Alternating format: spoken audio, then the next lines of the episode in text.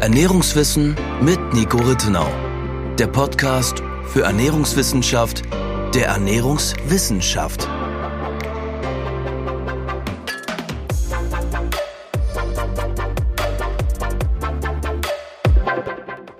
Hallo und herzlich willkommen zu unserer mittlerweile schon 15. Podcast-Episode.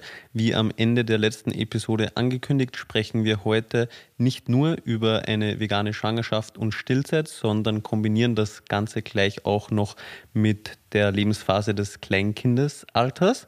Und vielleicht zu Beginn kurz, warum sind diese Phasen denn so sensibel bzw. kritisch? Was ist in diesen Lebensphasen anders, was die Entwicklung betrifft, als in den anderen Lebensphasen?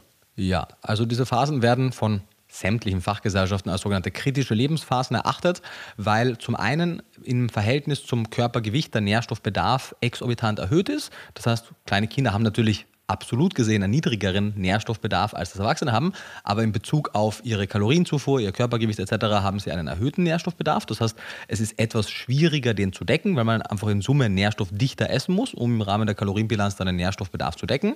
Dasselbe gilt auch für die schwangeren und stillenden Frauen. Die haben auch ein bisschen einen höheren Kalorienbedarf, aber es heißt ja oft, man isst in der Schwangerschaft für zwei. Nee, man isst Mikronährstoffe mehr oder weniger für, für zwei, wobei auch hier der Mikronährstoffbedarf nicht verdoppelt ist, aber er ist stark erhöht. Der Kalorienbedarf ist etwas erhöht, aber eben im Vergleich zum Mikronährstoffbedarf deutlich weniger. Und natürlich in diesen kritischen Lebensphasen kann sehr viel gut gemacht werden. Man kann also, wenn man sich gut nährstoffbedarfsdeckend ernährt, quasi ein Fundament für ein weiteres gesundes Wachstum des Ungeborenen legen. Man kann aber andererseits leider, wenn man eben keine bedarfsdeckende Ernährung pflegt, sehr viel falsch machen und kann eine ja, schwere weitere gesundheitliche Prädisposition dem noch ungeborenen Kind auf den Weg geben.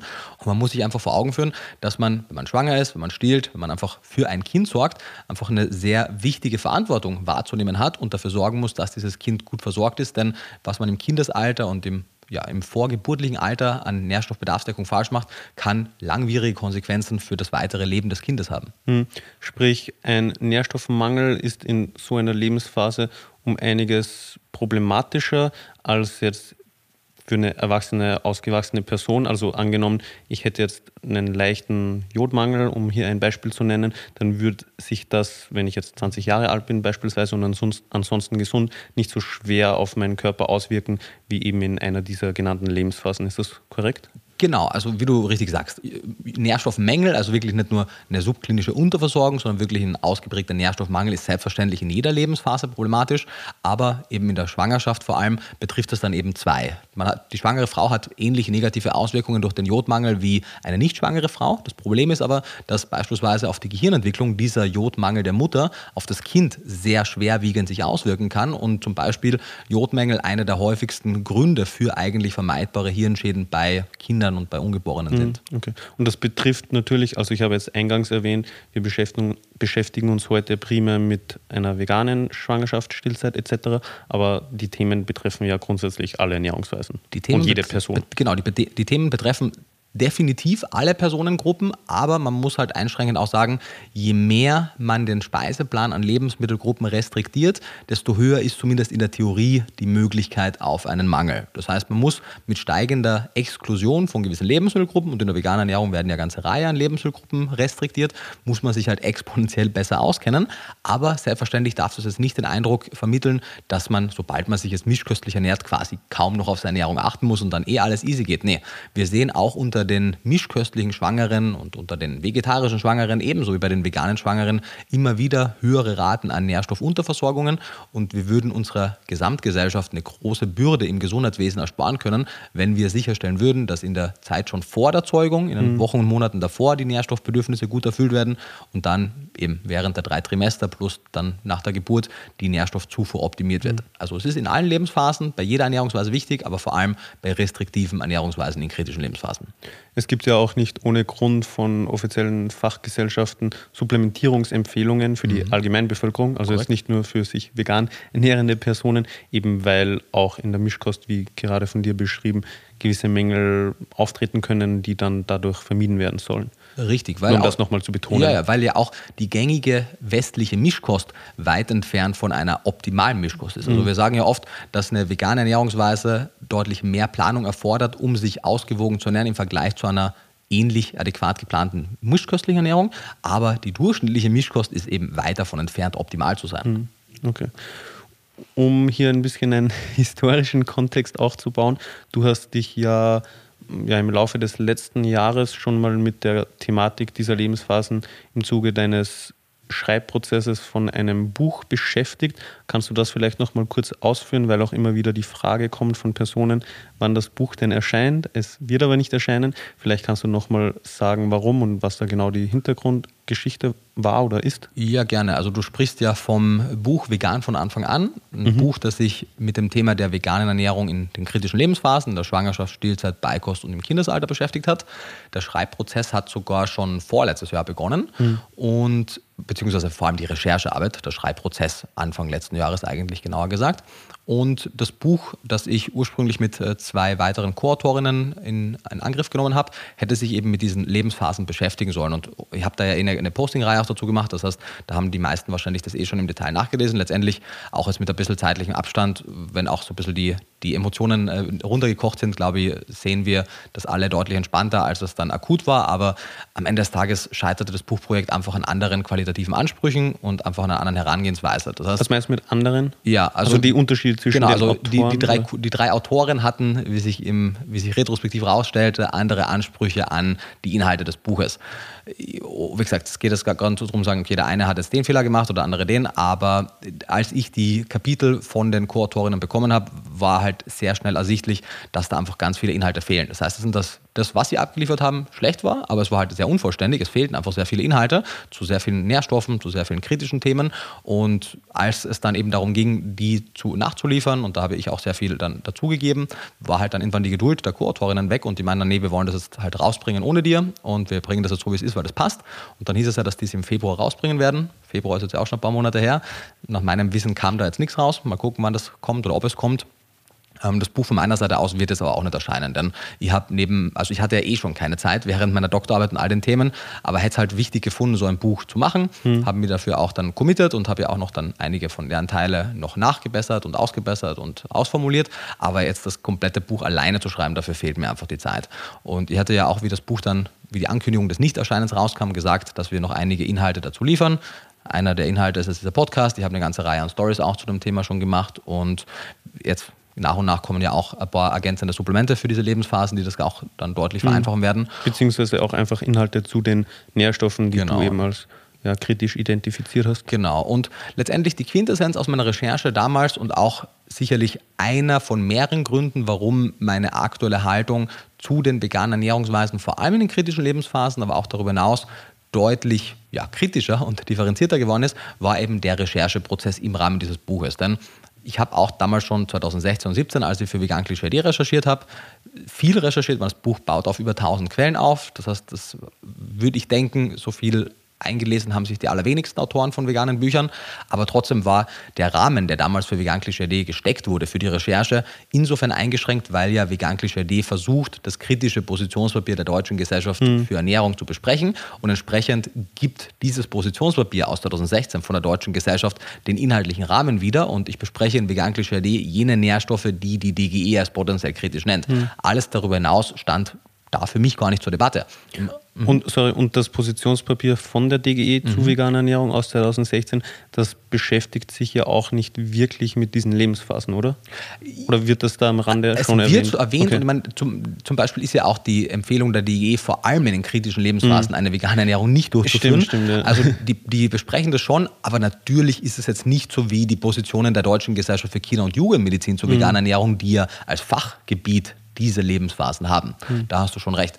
Und als ich dann aber in einen, in einen Rechercheprozess für das Vegan von Anfang an Buch ging, hatte ich schon von, von Anfang an, also erstens einmal vergingen, ich meine, zwischen 2016 und 2021, ja. genau, vergingen ja schon mal fünf Jahre. Fünf Jahre.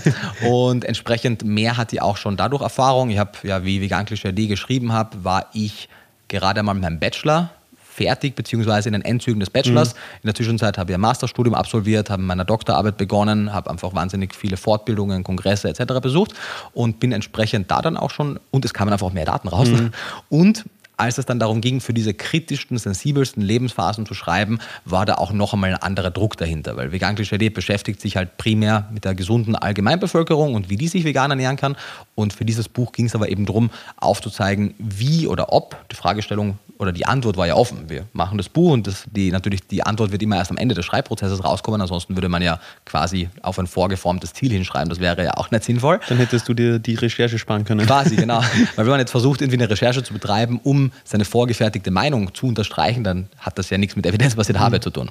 Und also ja. kann man schon auch machen, aber es ist dann einseitig evidenzbasiert. Also du, man kann ja nur 50 Prozent der, der Daten irgendwie sich angucken, ja, so, also man, deinen Punkt unterstreichen. Wäre ja. auch evidenzbasiert, also aber wäre nicht. Es basiert auf einer Evidenz, ja, ja genau, aber genau. also wenn ich von evidenzbasiert spreche, dann meine ich immer von der Gesamtheit natürlich an Evidenz. Und ich würde mir auch wünschen, dass andere Leute das auch so sehen, weil das ist eigentlich auch die Definition, würde ich sagen. Aber es gibt Leute, die von sich behaupten, evidenzbasiert zu mhm. arbeiten und dann halt einfach Dinge auslassen. Ja, voll so. Also nur weil man eine Quelle oder eine Studie verlinkt. Hat das noch nichts. Das ist nicht evidenzbasiertes Arbeiten. Das ist halt einfach nur eine Zitierungs-, also eine Zitation, ist, die man also, gemacht hat. Ich weiß gar nicht, ob, also gibt es eine offizielle, eine offizielle Definition eben? Also, weil ich würde mir, so vom Verständnis her, würde ich, würde ich mir denken, evidenzbasiert ist eben so, wenn man irgendeine Art der Evidenz dahinter setzt, also irgendeine Art der Studie. Genau, aber, die, aber, man, aber, im Zuge dessen ist es ja, also es gibt zum Beispiel auch die Evidence Hierarchy, die ja, ja. schon aufzeigt, wie der Evidenzgrad mhm. von unterschiedlichen Publikationen zu bewerten ist. Mhm. Und entsprechend hohe Evidenzgrade weisen ja nur systematische Übersichtsarbeiten, Meta-Analysen und wirklich sehr groß angelegte Studien auf. Das heißt, wenn man sagt, man arbeitet evidenzbasiert und lässt viele Sachen aus, dann arbeitet man halt schlecht evidenzbasiert. Ja, genau, genau. das ja. könnte man sagen, ja. Also muss man auf jeden Fall auch eben das Ganze ein bisschen differenzierter Auf betrachten. Jeden Fall. Genau.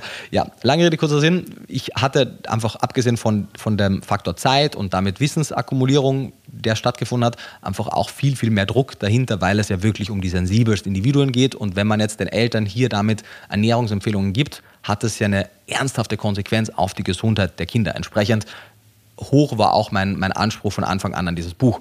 Und im Zuge des Rechercheprozesses bin ich dann eben, weil ich wirklich quasi sämtliche Nährstoffe, über die halt in den letzten Jahrzehnten publiziert wurde, äh, über die habe ich recherchiert und dann kommt man halt dazu, dass man merkt, okay, die DGE hat eine Handvoll an Nährstoffen angesprochen, die wichtig sind. Es gibt aber gerade in den sensiblen Lebensphasen noch deutlich, deutlich mehr Nährstoffe, die man überwiegend oder ausschließlich in tierischen Produkten findet, die zum Teil auch schon im Jahr 2016 bekannt waren aber halt nicht im Fokus der DGE waren. Und ehrlicherweise sind auch zu vielen erst in den darauffolgenden Jahren etwas prominentere Publikationen entstanden. Das heißt, es würde mir jetzt auch nicht wundern, wenn die DGE wirklich von, von vielen dieser Stoffen damals einfach noch nicht so wirklich äh, ja, eine Ahnung hatte. Beziehungsweise wir haben es ja auch gesehen, als wir mit dem Präsidenten der DGE auf dem Kongress gesprochen mhm. haben, äh, von Colin hatte der bis dato noch nicht wirklich gehört mhm. gehabt.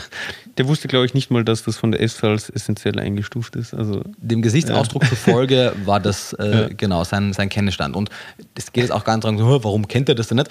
Die haben halt auch jede Menge zu tun. Mhm. Und in der Allgemeinbevölkerung ist ja das Thema Cholin auch nicht so kritisch, weil man das easy durch regelmäßigen Eierverzehr decken kann. Aber in der veganen Ernährung ist es eben schwierig. Und zum einen mal, als ich mir dann die bis dato publizierten populären, populären oder populärwissenschaftlichen Bücher zum, zum Thema der veganen Ernährung, der Schwangerschaft, Stillzeit und Beikost durchgelesen habe, habe ich schon gemerkt, da, da, ist auch wirklich viel weggelassen worden und ausgelassen worden. Daher hatte ich eben den Anspruch mit den Co-Autorinnen gemeinsam damals wirklich. Sorry, also mhm. primär Bücher von vegan lebenden Personen. Von Veganern für Veganern. Ja, okay. Genau. Mhm. Die da auch sehr viel auslassen und deswegen war es eben mein Anspruch und ich dachte eine Zeit lang unser Anspruch, dass wir eben ein wirklich umfassendes Werk zu dem Themengebiet liefern und da auch die kritischen Fragen nicht ausspannen, weil das ist kein Buch, das die Masse davon überzeugen soll, dass Veganismus das uneingeschränkt Beste ist, mhm. sondern es ist ein Buch, das an veganer Ernährung Interessierten evidenzbasierte Ratschläge gibt, wie sie den, das Risiko für Nährstoffmängel möglichst minimieren können.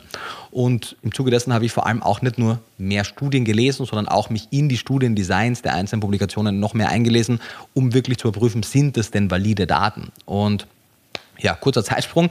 Äh, vieles davon hat sich eben als, als nicht evidenzbasiert herausgestellt. Ich habe wirklich auch gesehen, wie wenig Daten es zu diesen kritischen Lebensphasen insgesamt gibt, dass sehr viele von den, von den Publikationen, die vermeintlich die Sicherheit veganer Ernährungsweisen in diesen Lebensphasen darstellen sollen, überhaupt gar keine Veganer untersucht haben, sondern da relativ ungenau pflanzenbasierte Ernährungsweisen in den Topf geworfen wurden. Und die Studien, die es dann doch gab, die waren sehr ernüchternd von den Ergebnissen. Hm, okay.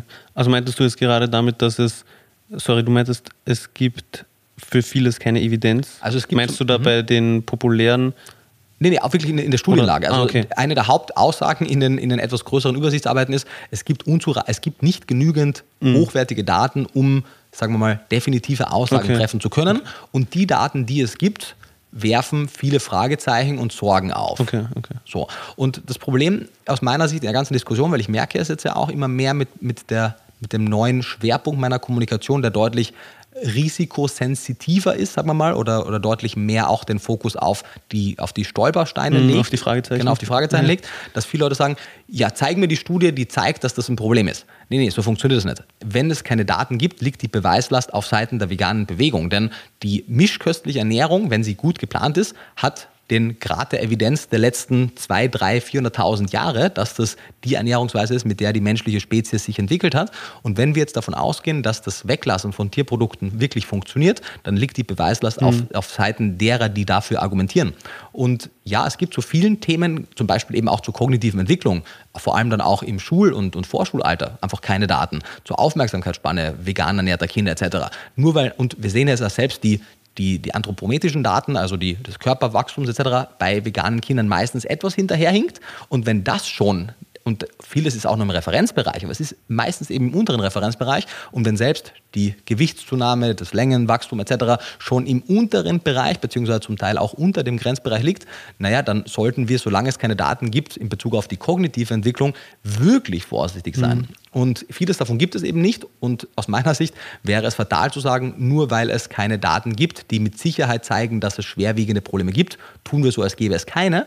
Weil auf einer, auf einer sagen wir mal, theoretischen Grundlage sehen wir ganz viele potenzielle Risikofaktoren einfach bei den Nährstoffmängeln, die auftreten können. Und daher liegt ganz klar die Beweislast auf, auf Seiten der veganen Bewegung. Und, Meinst ja. du, weil wir wissen, dass eben gewisse Nährstoffe in Pflanzen einfach nicht vorkommen? Genau, und wir wissen, dass jene Nährstoffe wichtig für die kindliche Entwicklung sind. Also wir wissen über die wichtigen Einflussgrößen der Omega-Fettsäuren, der langkettigen Omega-Fettsäuren. Zum Beispiel, die, der Embryo akkumuliert während, während seines, seines Wachstums weitestgehend nur die langkettigen Omega-3 und Omega-6-Fettsäuren im Gehirn und weist die kurzkettigen ab. Die kurzkettigen sind die einzelnen, einzigen, die wir bei den Pflanzen finden.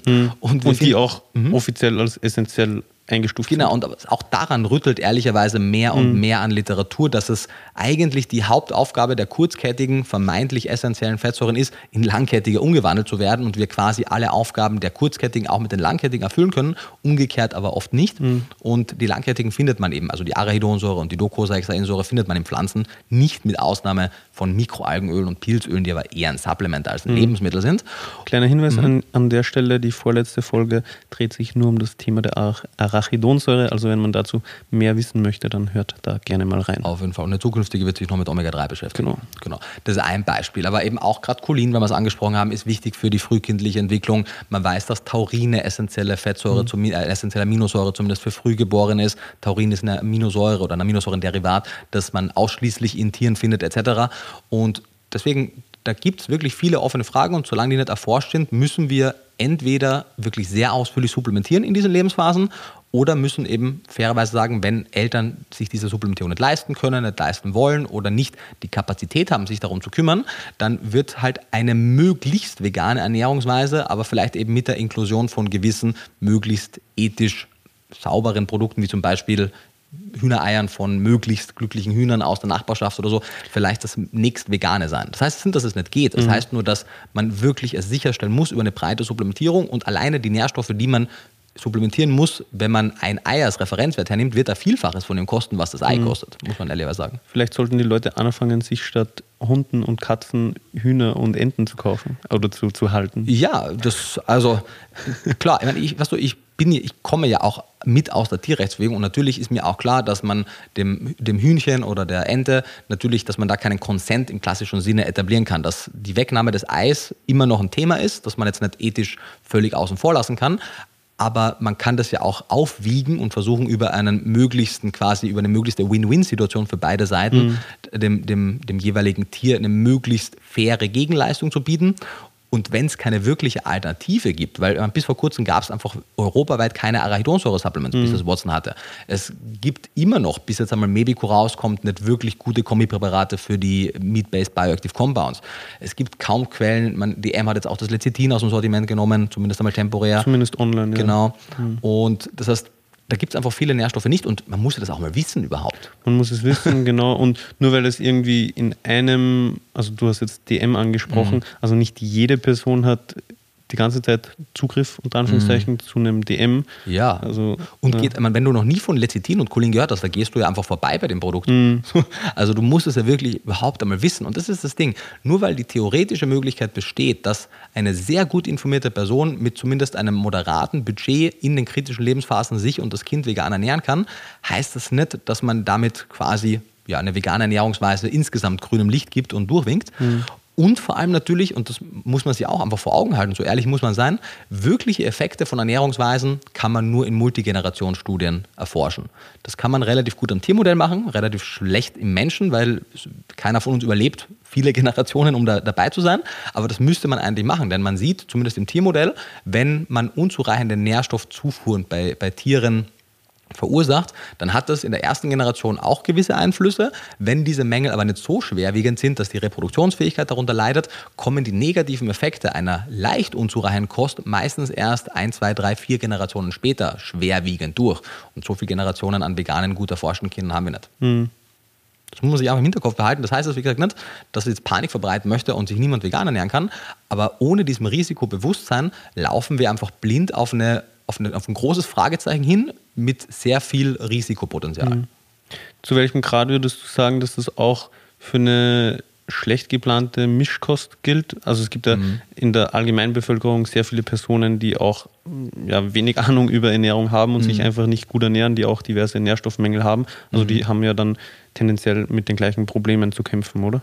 Also zumindest in, der, in derselben Größenordnung, ja. Wie gesagt, je restriktiver die Ernährung, mhm. desto höher das Risikopotenzial. Aber wir sehen ja auch beispielsweise, die Fruchtbarkeitsraten sind auf einem historischen Minimum, die, also auf einem historischen Tiefpunkt. Wenn man sich die Testosteronspiegel erwachsener Männer anguckt im Laufe der letzten äh, Jahrzehnte, sind die sukzessive gesunken. Wir sehen insgesamt eine Zunahme an diversen chronischen Erkrankungen. Das heißt, keine Fachgesellschaft empfiehlt ja die Art der aktuell vorherrschenden Mischkost. Mhm. Aber eine, eine, Mischkost, also eine aktuell vorherrschende westliche Mischkost gesundheitlich zu optimieren, ist halt trotzdem noch ein Stück weit einfacher, als von einer veganen Ernährungsweise zu einer kompletten Bedarfsdeckung zu kommen, einfach weil da viel mehr supplementiert werden muss, zumindest bis eine gute Anreicherung stattfindet. Sobald Lebensmittel besser angereiht sind, easy.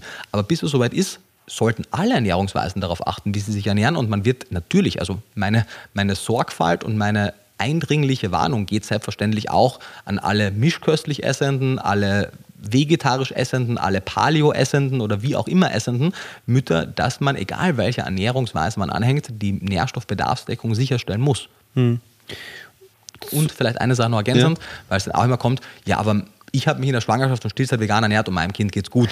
So, deswegen ist das ja jetzt alles Blödsinn, was gesagt wird. Also erstens einmal, Gott sei Dank ich, also ich habe lieber Unrecht und freue mich, dass, dein, dass es deinem Kind gut geht und, und mach drei Kreuze an die Wand, dass, dass du eine offensichtlich erfolgreiche Schwangerschaft im Rahmen der veganen Ernährungsweise hattest. Aber zum einen gibt es ja, und das haben wir ja in ganz vielen Podcast-Folgen schon besprochen, große genetische Unterschiede in der Eigensynthese gewisser Nährstoffe. Das heißt, vielleicht hatte Person XY Glück, dass sie eben ein genetischer High-Converter für gewisse kritische Nährstoffe ist, zum einen. Oder zum anderen, und das ist das, was ich hoffe, dass nicht eintreten wird, aber nur weil ein Kind nicht wirklich schwer zwergwüchsig ist und schwere geistige Behinderungen aufweist, das erkennt man, mhm. aber vieles andere wird man ja erst im Laufe des Lebens erkennen. Wie hoch entwickelt sich der IQ, wie ist das Wachstum nach der Pubertät, welches Größen- und Längenwachstum wird das Kind erreichen, wie, wie gut ist die Aufmerksamkeitsspanne etc. Die wirklichen Probleme werden sich im Laufe der Schulzeit ergeben, wenn es welche gibt und nicht ja. im Kleinkindesalter. Man weiß ja auch nie so, wie wäre es sonst gewesen. Genau, ja. genau, das ist das Nächste. Und wenn man eben Kinder sehr gut kontrolliert beobachtet, und da gibt es natürlich immer nur so Single Nutrient Studies, aber wenn man Kinder sehr genau beobachtet und zum Beispiel deren deren psychomotorische Entwicklung vergleicht in Kontrollstudien, wo entweder zum Beispiel keine Arachidonsäure gegeben wird oder ein 2 zu 1 Verhältnis Arachidon zu DHA oder ein 1 zu 1 Verhältnis Arachidonsäure also zu DHA, Omega-Fettsäuren. Omega-6 zu langkettigen Omega-3-Fettsäure. Genau, dann sieht man auch schon mit diesem einen kleinen mit dieser einen kleinen Variablen sieht man, dass die Kinder zum Beispiel mit dem 2 zu 1 Arachidon zu DHA-Verhältnis eine bessere psychomotorische Entwicklung hinlegen. Und das hätte die Mutter und der Vater selbstverständlich ohne einer Kontrollgruppe und ohne einem strikten Studiendesign natürlich nicht gemerkt. Mhm. Weil wie du sagst, man weiß ja nicht, was wäre, wenn, aber wenn wir eine große Anzahl von Kindern haben und die eben genau durch solche Tests beobachten, dann sehen wir auch so geringfügige Unterschiede. Und, und das bei einer einzigen Stellschraube. Und das bei einer einzigen ja. Stellschraube, bei einer einzigen und es gibt Fettsäure. Ja Dutzende Nährstoffe. Richtig. Und wie gesagt, das potenziert sich im Laufe der Zeit halt auch. Mhm. Und deswegen gar kein Hate, gar keine Panikmache. Was heißt dann, ja, man will Supplements verkaufen. Also erstens einmal, das haben wir ja auch schon mehrmals gesagt, die Supplemente, die es bei Watson gibt, sind eine Antwort auf die großen Fragezeichen in der Literatur und nicht umgekehrt. Und es steht hier jedem frei, auch bei jeder anderen Firma Supplements zu kaufen. Ich sage ja überhaupt nicht, kauf nur Watson, sondern kauf, wenn du der Meinung bist, dass du auf Nummer sicher gehen möchtest, jene Nährstoffe von einer, von einer Unternehmung, die gut kontrollierte Produkte hat. Und da gibt es im veganen Bereich eben gerade wenig. Ja. Und leider haben wir bei der Arachidonsäure aktuell eine Monopolstellung. Ja. Aber das ist nicht unser Verschulden. Ja, Mann, wenn was können wir dafür, dass das sonst niemand anbietet? Ja, und äh, zu Recht. Das war ja auch mega nervig für dich, das ja, zu sourcen. Hat ewig lang gedauert. Der Einkaufspreis ist crazy. Du machst da viel zu wenig Gewinn damit. Also, das ist ja eine, fast schon eine karitative Angelegenheit, dass du das im Sortiment hast. Was man bei dem Preis nicht vermuten mag. Ja, aber der Einkaufspreis aber, ist ja, crazy. Ja. Und die Mindestabnahmemengen und die kurze Haltbarkeit und alles. Wobei man muss auch dazu sagen, es sind ja, glaube ich, also das darf man nicht verwechseln, es sind ja auch 70 Tagesportionen drinnen. Mm. Insofern, wenn man das auf die Tagesportion umrechnet, dann ist es wieder nicht so crazy ist nicht so crazy, aber, aber ist auf jeden ja. Fall ein teurer Rohstoff, ja, Frage. Auf jeden Fall. Und wenn man Watson unterstützen möchte, meine, dann kauft man halt eine Säuglingsanfangsnahrung, die mit Arachidonsäure angereichert ist und isst halt die im Erwachsenenalter, wird mhm. ja auch funktionieren. Ähm, Wobei oder es man, die aktuell, glaube ich, auch nicht vegan gibt, oder? Kennst du eine vegane Ja, ja doch, doch. Es gibt äh, zum Beispiel... Mit ARA? Ja, ich habe letztes Mal geguckt, ich glaube, aber wir können parallel recherchieren, ich glaube, Bimbosan hat Arachidonsäure okay. drin. Weil ich also wir hatten letztens, glaube ich, irgendeine andere mit einem 1 zu 1 Verhältnis, EPA, äh, sorry, DHA zu ARA und das war, glaube ich, eine nicht vegane Säuglingsanfangsnahrung, wenn mhm. ich es jetzt richtig im Kopf habe. Also ich habe hier Bisoja 1, Bimbosan aus der Schweiz mit Arachidonsäure 15 Milligramm. Pro pro wahrscheinlich, warte mal, was haben wir 100 hier? Kilokalorien. Also das, pro 100 Milliliter, das sind 68 okay. Kilokalorien, okay. Hat die, wo ist das Fettsäurespektrum? Hier sind nur Mikronährstoffe, hier Arachidonsäure, genau. 15 Milligramm Arachidonsäure und wenn man sich die Zutatenliste anguckt, dann wird man wahrscheinlich das Mortariella alpina Öl irgendwo finden. 15, das als erwachsene Person könnte man schon so was 1000 2000 Kalorien darüber decken. Ja, es ist ja, eine Empfehlung, das war, also es war auch mehr mit Scherz gemeint. ja, ich weiß nicht. Erwachsenes Anfang, ja. Säuglings Anfang lang. Aber das ist eigentlich ein ganz guter Multinährstoff. Es ist nicht schlecht angereichert. ich meine, da ist wirklich viel drin. Da sind oft natürlich auch die Verbindungsformen nicht in der allerhöchsten Bioverfügbarkeit drin. Dann hat man irgendwie ein Magnesiumchlorid und so drin mhm. und ein Calciumhydroxid, aber hey, zumindest ist es drin.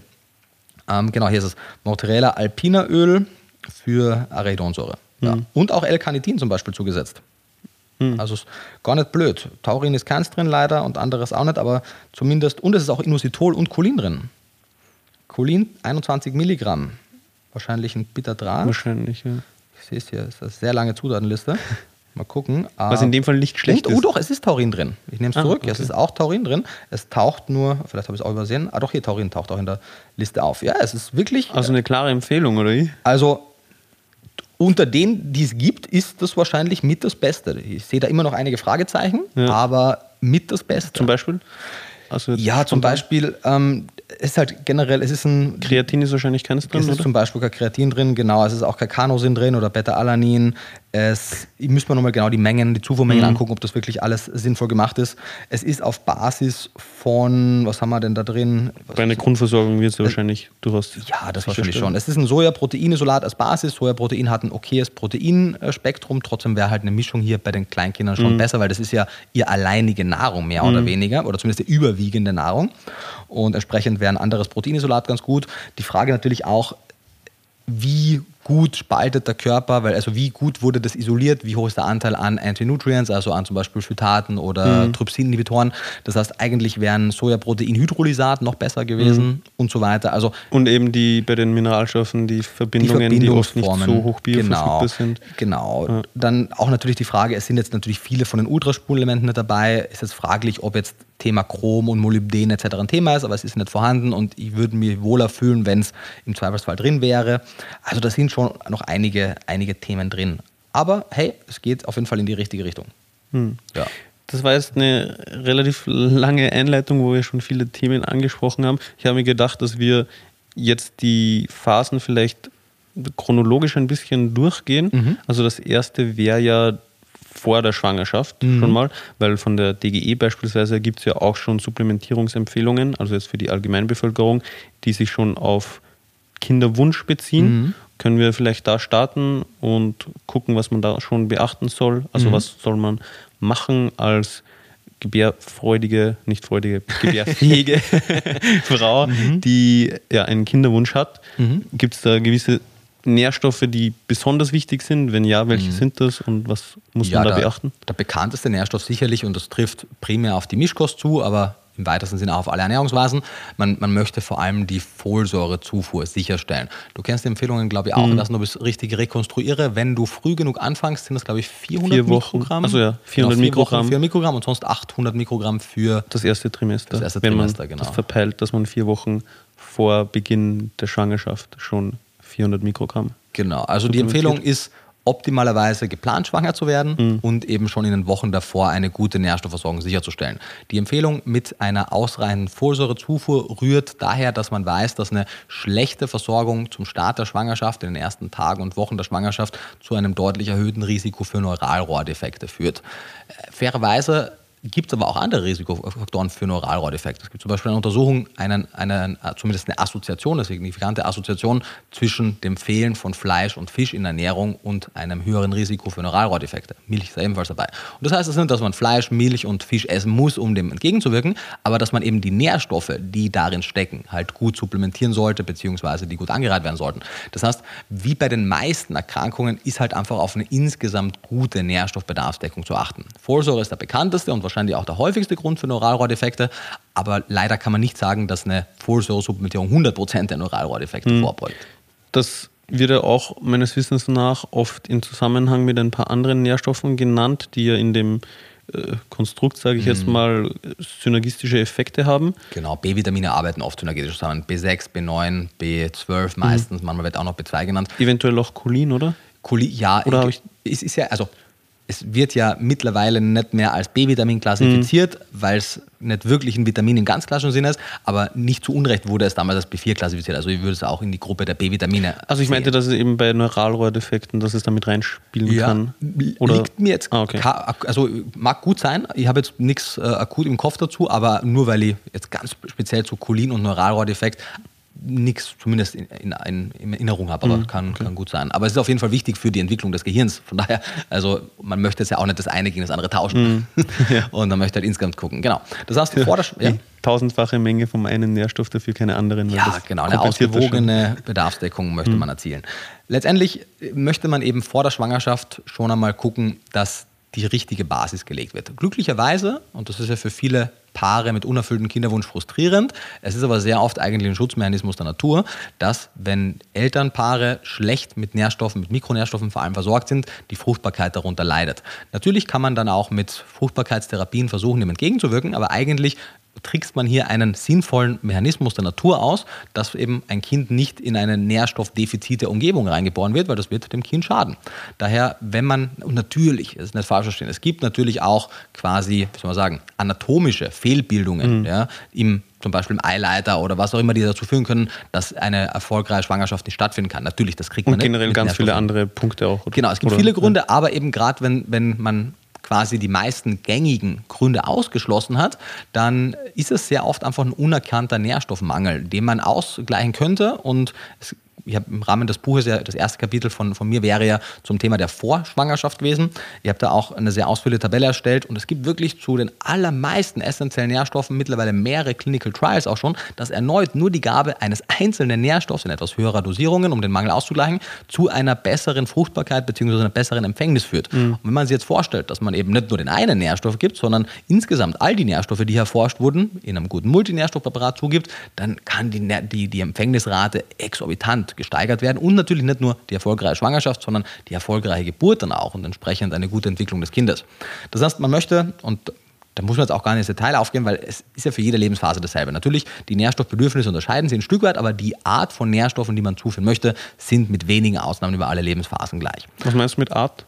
Also die, äh, im Sinne von die Stoffe genau, oder also die, Verbindungen die, oder beides? Sowohl als auch. Also die Gruppe an essentiellen slash semi-essentiellen Mhm. Nährstoffen ist über alle Altersphasen hinweg abzudecken. Mhm. Und natürlich, eben gerade wenn man jetzt über gewisse Aminosäurenderivate wie Taurin zum Beispiel spricht, ist das für Kleinkinder und für Frühgeborene wichtiger als für Erwachsene. Aber auch viele Erwachsene haben aufgrund einer genetischen Prädisposition hier ein Bedürfnis, ein Bedarf nach dieser Taurinzufuhr. Das heißt, man möchte jetzt dann sagen, hey, du bist schwanger, deswegen musst du jetzt auf diese drei Nährstoffe achten und du stillst es, jetzt sind die drei Nährstoffe wichtig Mhm. Aber und dein Kind nicht braucht, mehr. genau, Ja, mhm. sondern wir wollen einfach in jeder Lebensphase durchwegs eine gute Nährstoffbedarfsdeckung sicherstellen. Also so Folsäure, ja, in und vor der Schwangerschaft braucht man ideal oder benötigt man etwas mehr und Mhm. führt idealerweise mehr zu, aber danach ist Folsäure immer noch ein essentieller Nährstoff. Richtig, Ja. genau, das ist wichtig. Und man darf auch nicht vergessen, dass also die Natur ist zugunsten des Kindes eingestellt. Das heißt, wenn das Kind, und das darf man auch nicht wirklich vergessen, wenn man Kinder mit nährstoffbedingten Fehlbildungen oder anderen Geburtskomplikationen sieht, dann muss man bei der Mutter mal nachgucken, was bei ihr dann alles für Konsequenzen erwarten, weil die Mutter wird ihre Nährstoffspeicher plündern zugunsten des Kindes. Das heißt, wenn ein Kind schlecht versorgt ist, heißt das, dass nicht einmal die letzten Reste der Nährstoffversorgung der Mutter ausgereicht haben, um das Kind zu versorgen. Entsprechend negativ werden die Konsequenzen auch für die Mutter sein. Das heißt, es geht wirklich in beide Richtungen. Und wir wollen eben in der Phase vor der Schwangerschaft für eine optimale Fruchtbarkeit natürlich die Ernährung slash die Nährstoffbedarfsdeckung verbessern. Wir wollen das Gewicht normalisieren, das heißt sowohl starkes Untergewicht als auch starkes Übergewicht vor Beginn der Schwangerschaft normalisieren.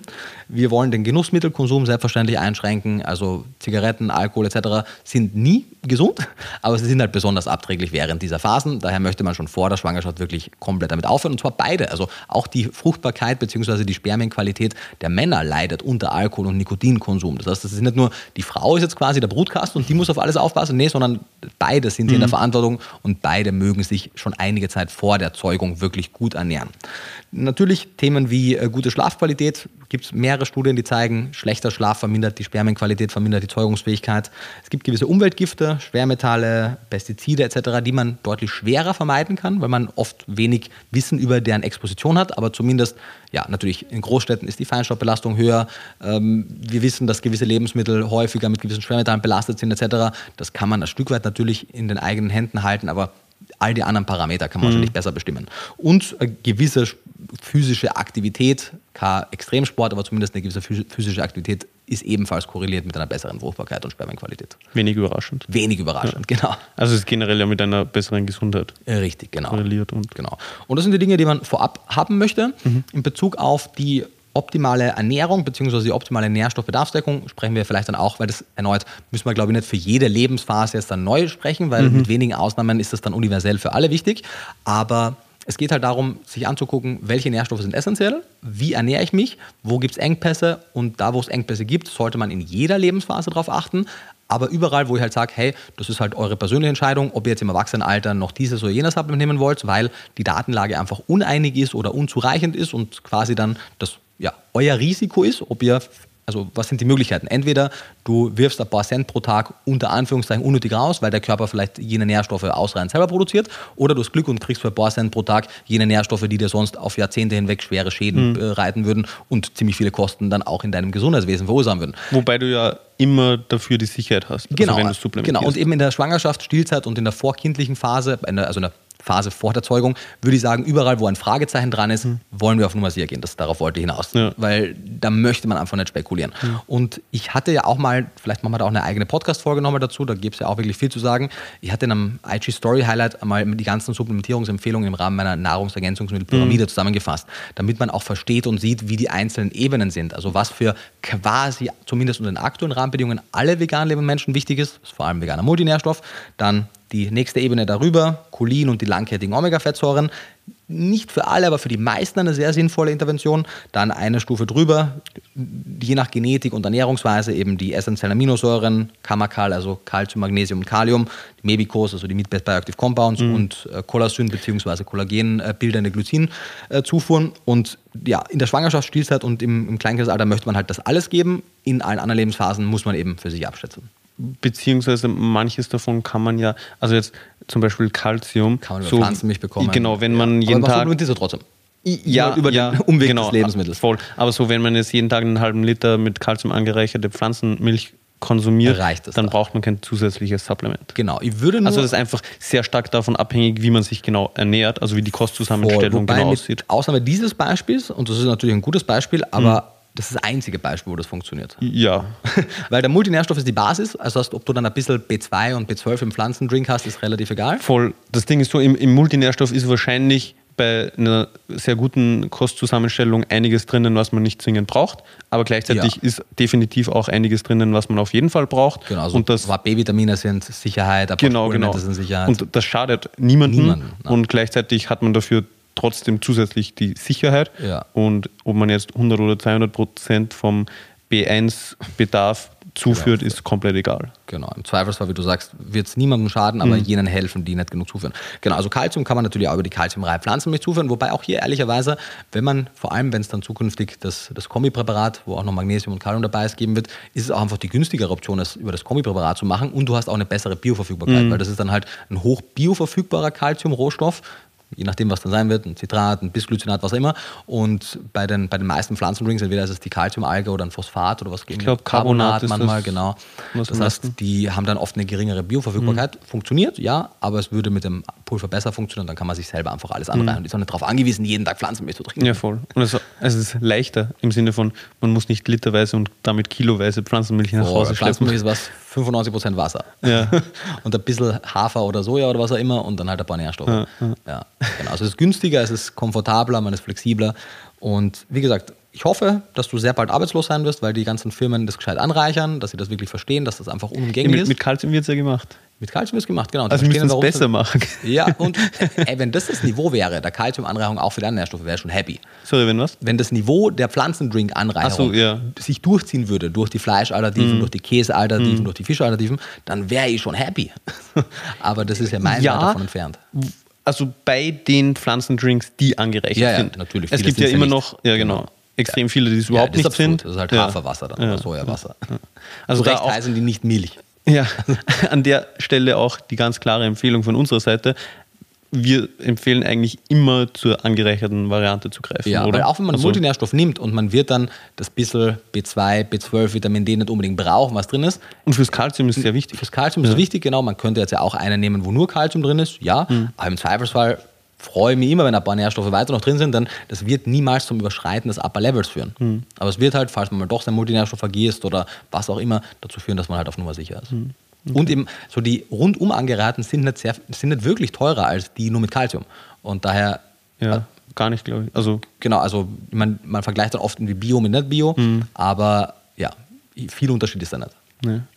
Mm, Du meintest es vorhin, es macht eigentlich nicht so viel Sinn, wie ich erwähnt habe, das Ganze jetzt chronologisch durchzugehen im Sinne von Zeit vor der Schwangerschaft, Schwangerschaft, Stillzeit und dann Kleinkindesalter, weil ja sowieso alle Themen, die wir jetzt besprechen, alle Lebensphasen betreffen. Ja. Insofern meine Frage, wir haben ja jetzt schon ein bisschen über die Zeit vor der Schwangerschaft mit dem speziellen Fokus auf die Folsäure gesprochen. Brechen wir das jetzt auf, also die chronologische Reihenfolge und magst du es allgemeiner besprechen oder? Äh, Von meiner Seite aus können wir gerne vielleicht irgendwie die Phasen so ein bisschen im Überblick durchbesprechen, was es an Datenlage gibt und dann, wenn wir das durchbesprochen haben, darüber sprechen, was man machen kann. Okay, konkrete eben- Empfehlungen. Genau. Ja, okay, das wunderbar. ist vielleicht sinnvoll. Ja? Dann, was hast du zu Daten zur Schwangerschaft dir herausgesucht? Ja, also ich habe mir, deswegen, das, die Aufnahme dieses Podcasts hat sich ja auch schon wieder um mehr als einen Tag verschoben, weil ich ja dann doch noch einmal einiges mehr an Recherchearbeit hatte, wie so oft. Und ich mir ich wirklich sicher gehen wollte, dass ich alles lese, was es halt gibt. Und was mir aufgefallen ist, was mir auch schon damals im, im Buchschreibeprozess aufgefallen ist, aber jetzt auch noch einmal quasi habe ich es wieder hervorgeholt, weil es ja auch schon wieder Zeit lang her, ist mir aufgefallen, dass sehr oft, ich glaube, ich habe es auch schon am Anfang des Podcasts gesagt, vielleicht aber auch nicht, dass sehr oft in Publikationen, sei es Sorry, lass mich raten, dass es keine Evidenz gibt.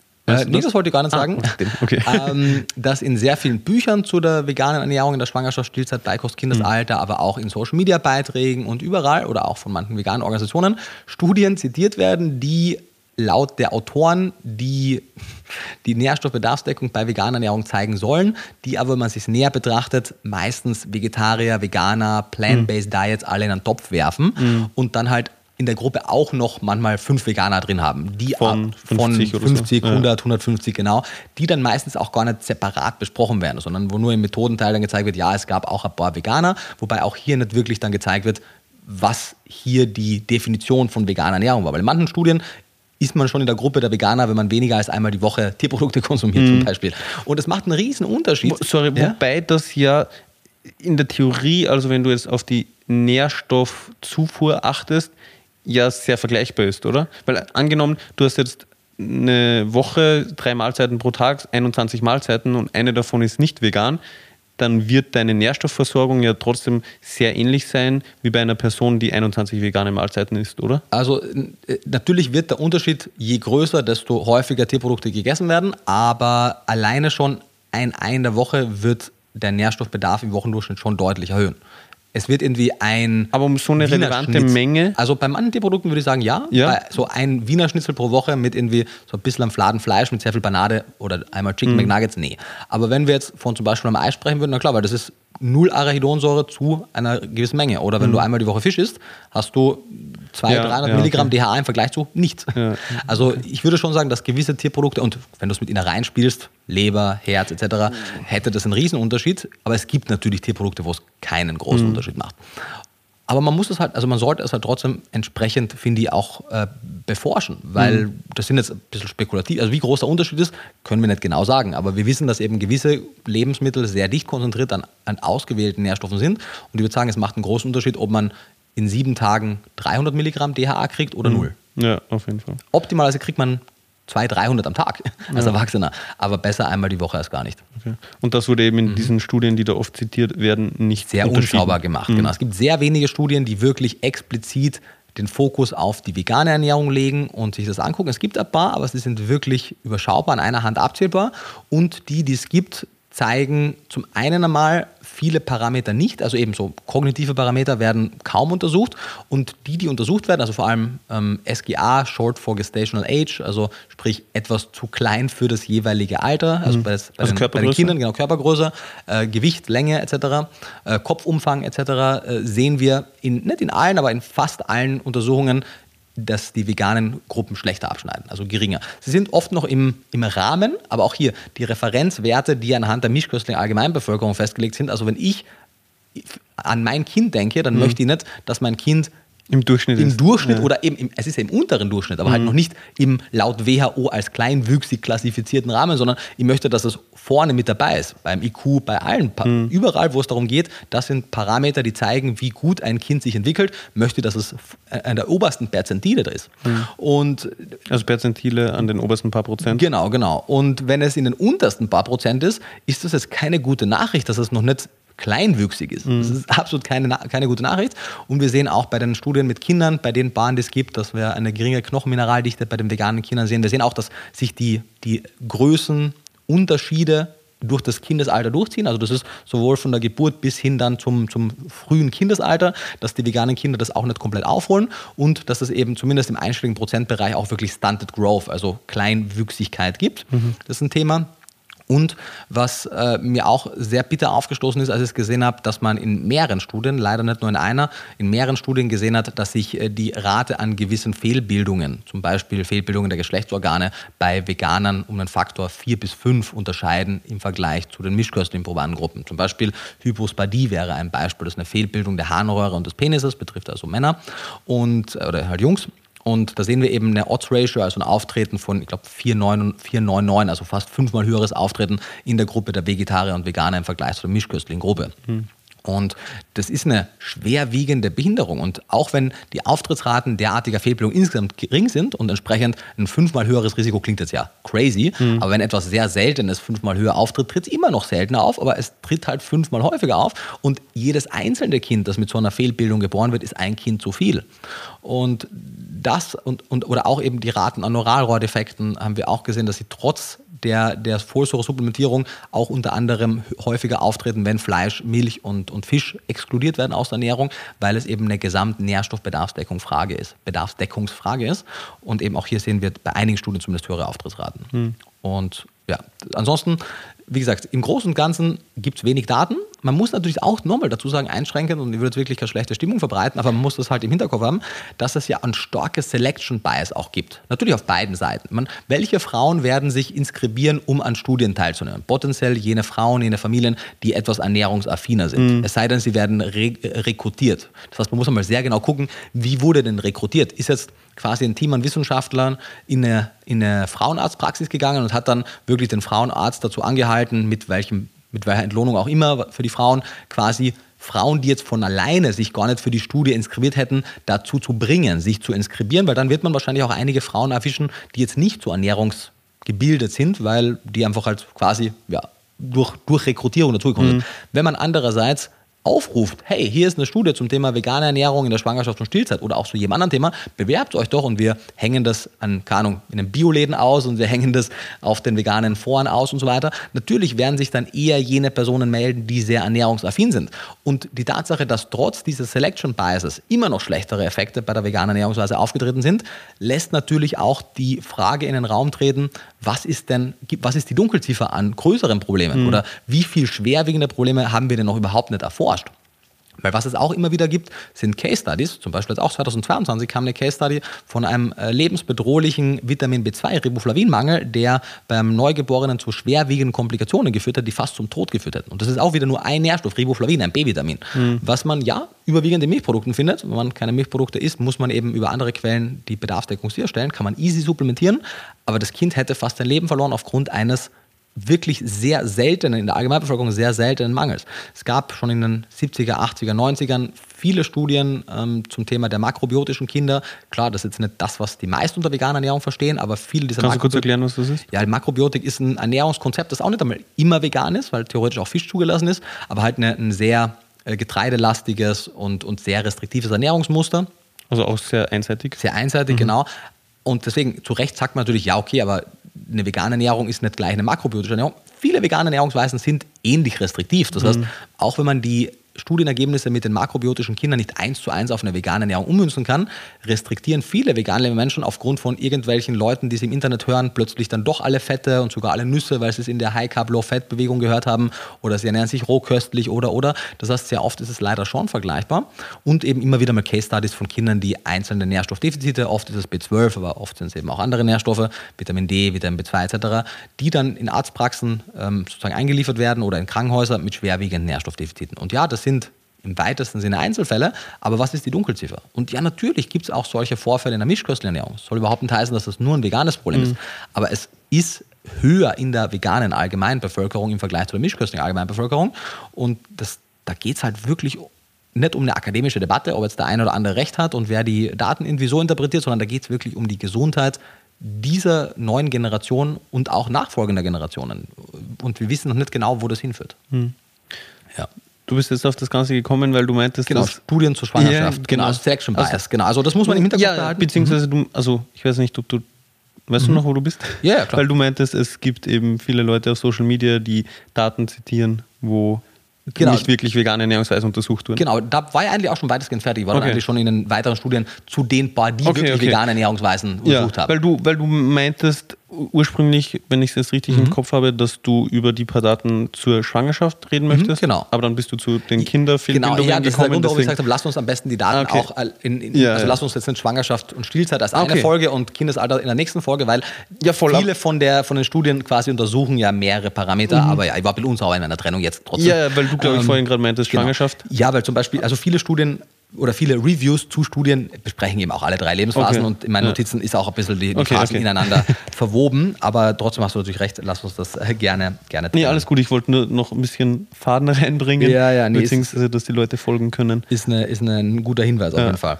Genau, also wie gesagt, es gibt wir können ja auch einige der Studien verlinken. Mhm. Ich habe mir die alle rausgeschrieben. Es gibt eine Handvoll an Studien. Also in den Shownotes. Genau, es gibt eine Handvoll mhm. an Reviews und ja, wir besprechen im Prinzip alles. Ich habe mir alles rausgeschrieben, aber mit dem Hinweis eben, dass es ein großes vermutetes Selection Bias gibt. Mhm.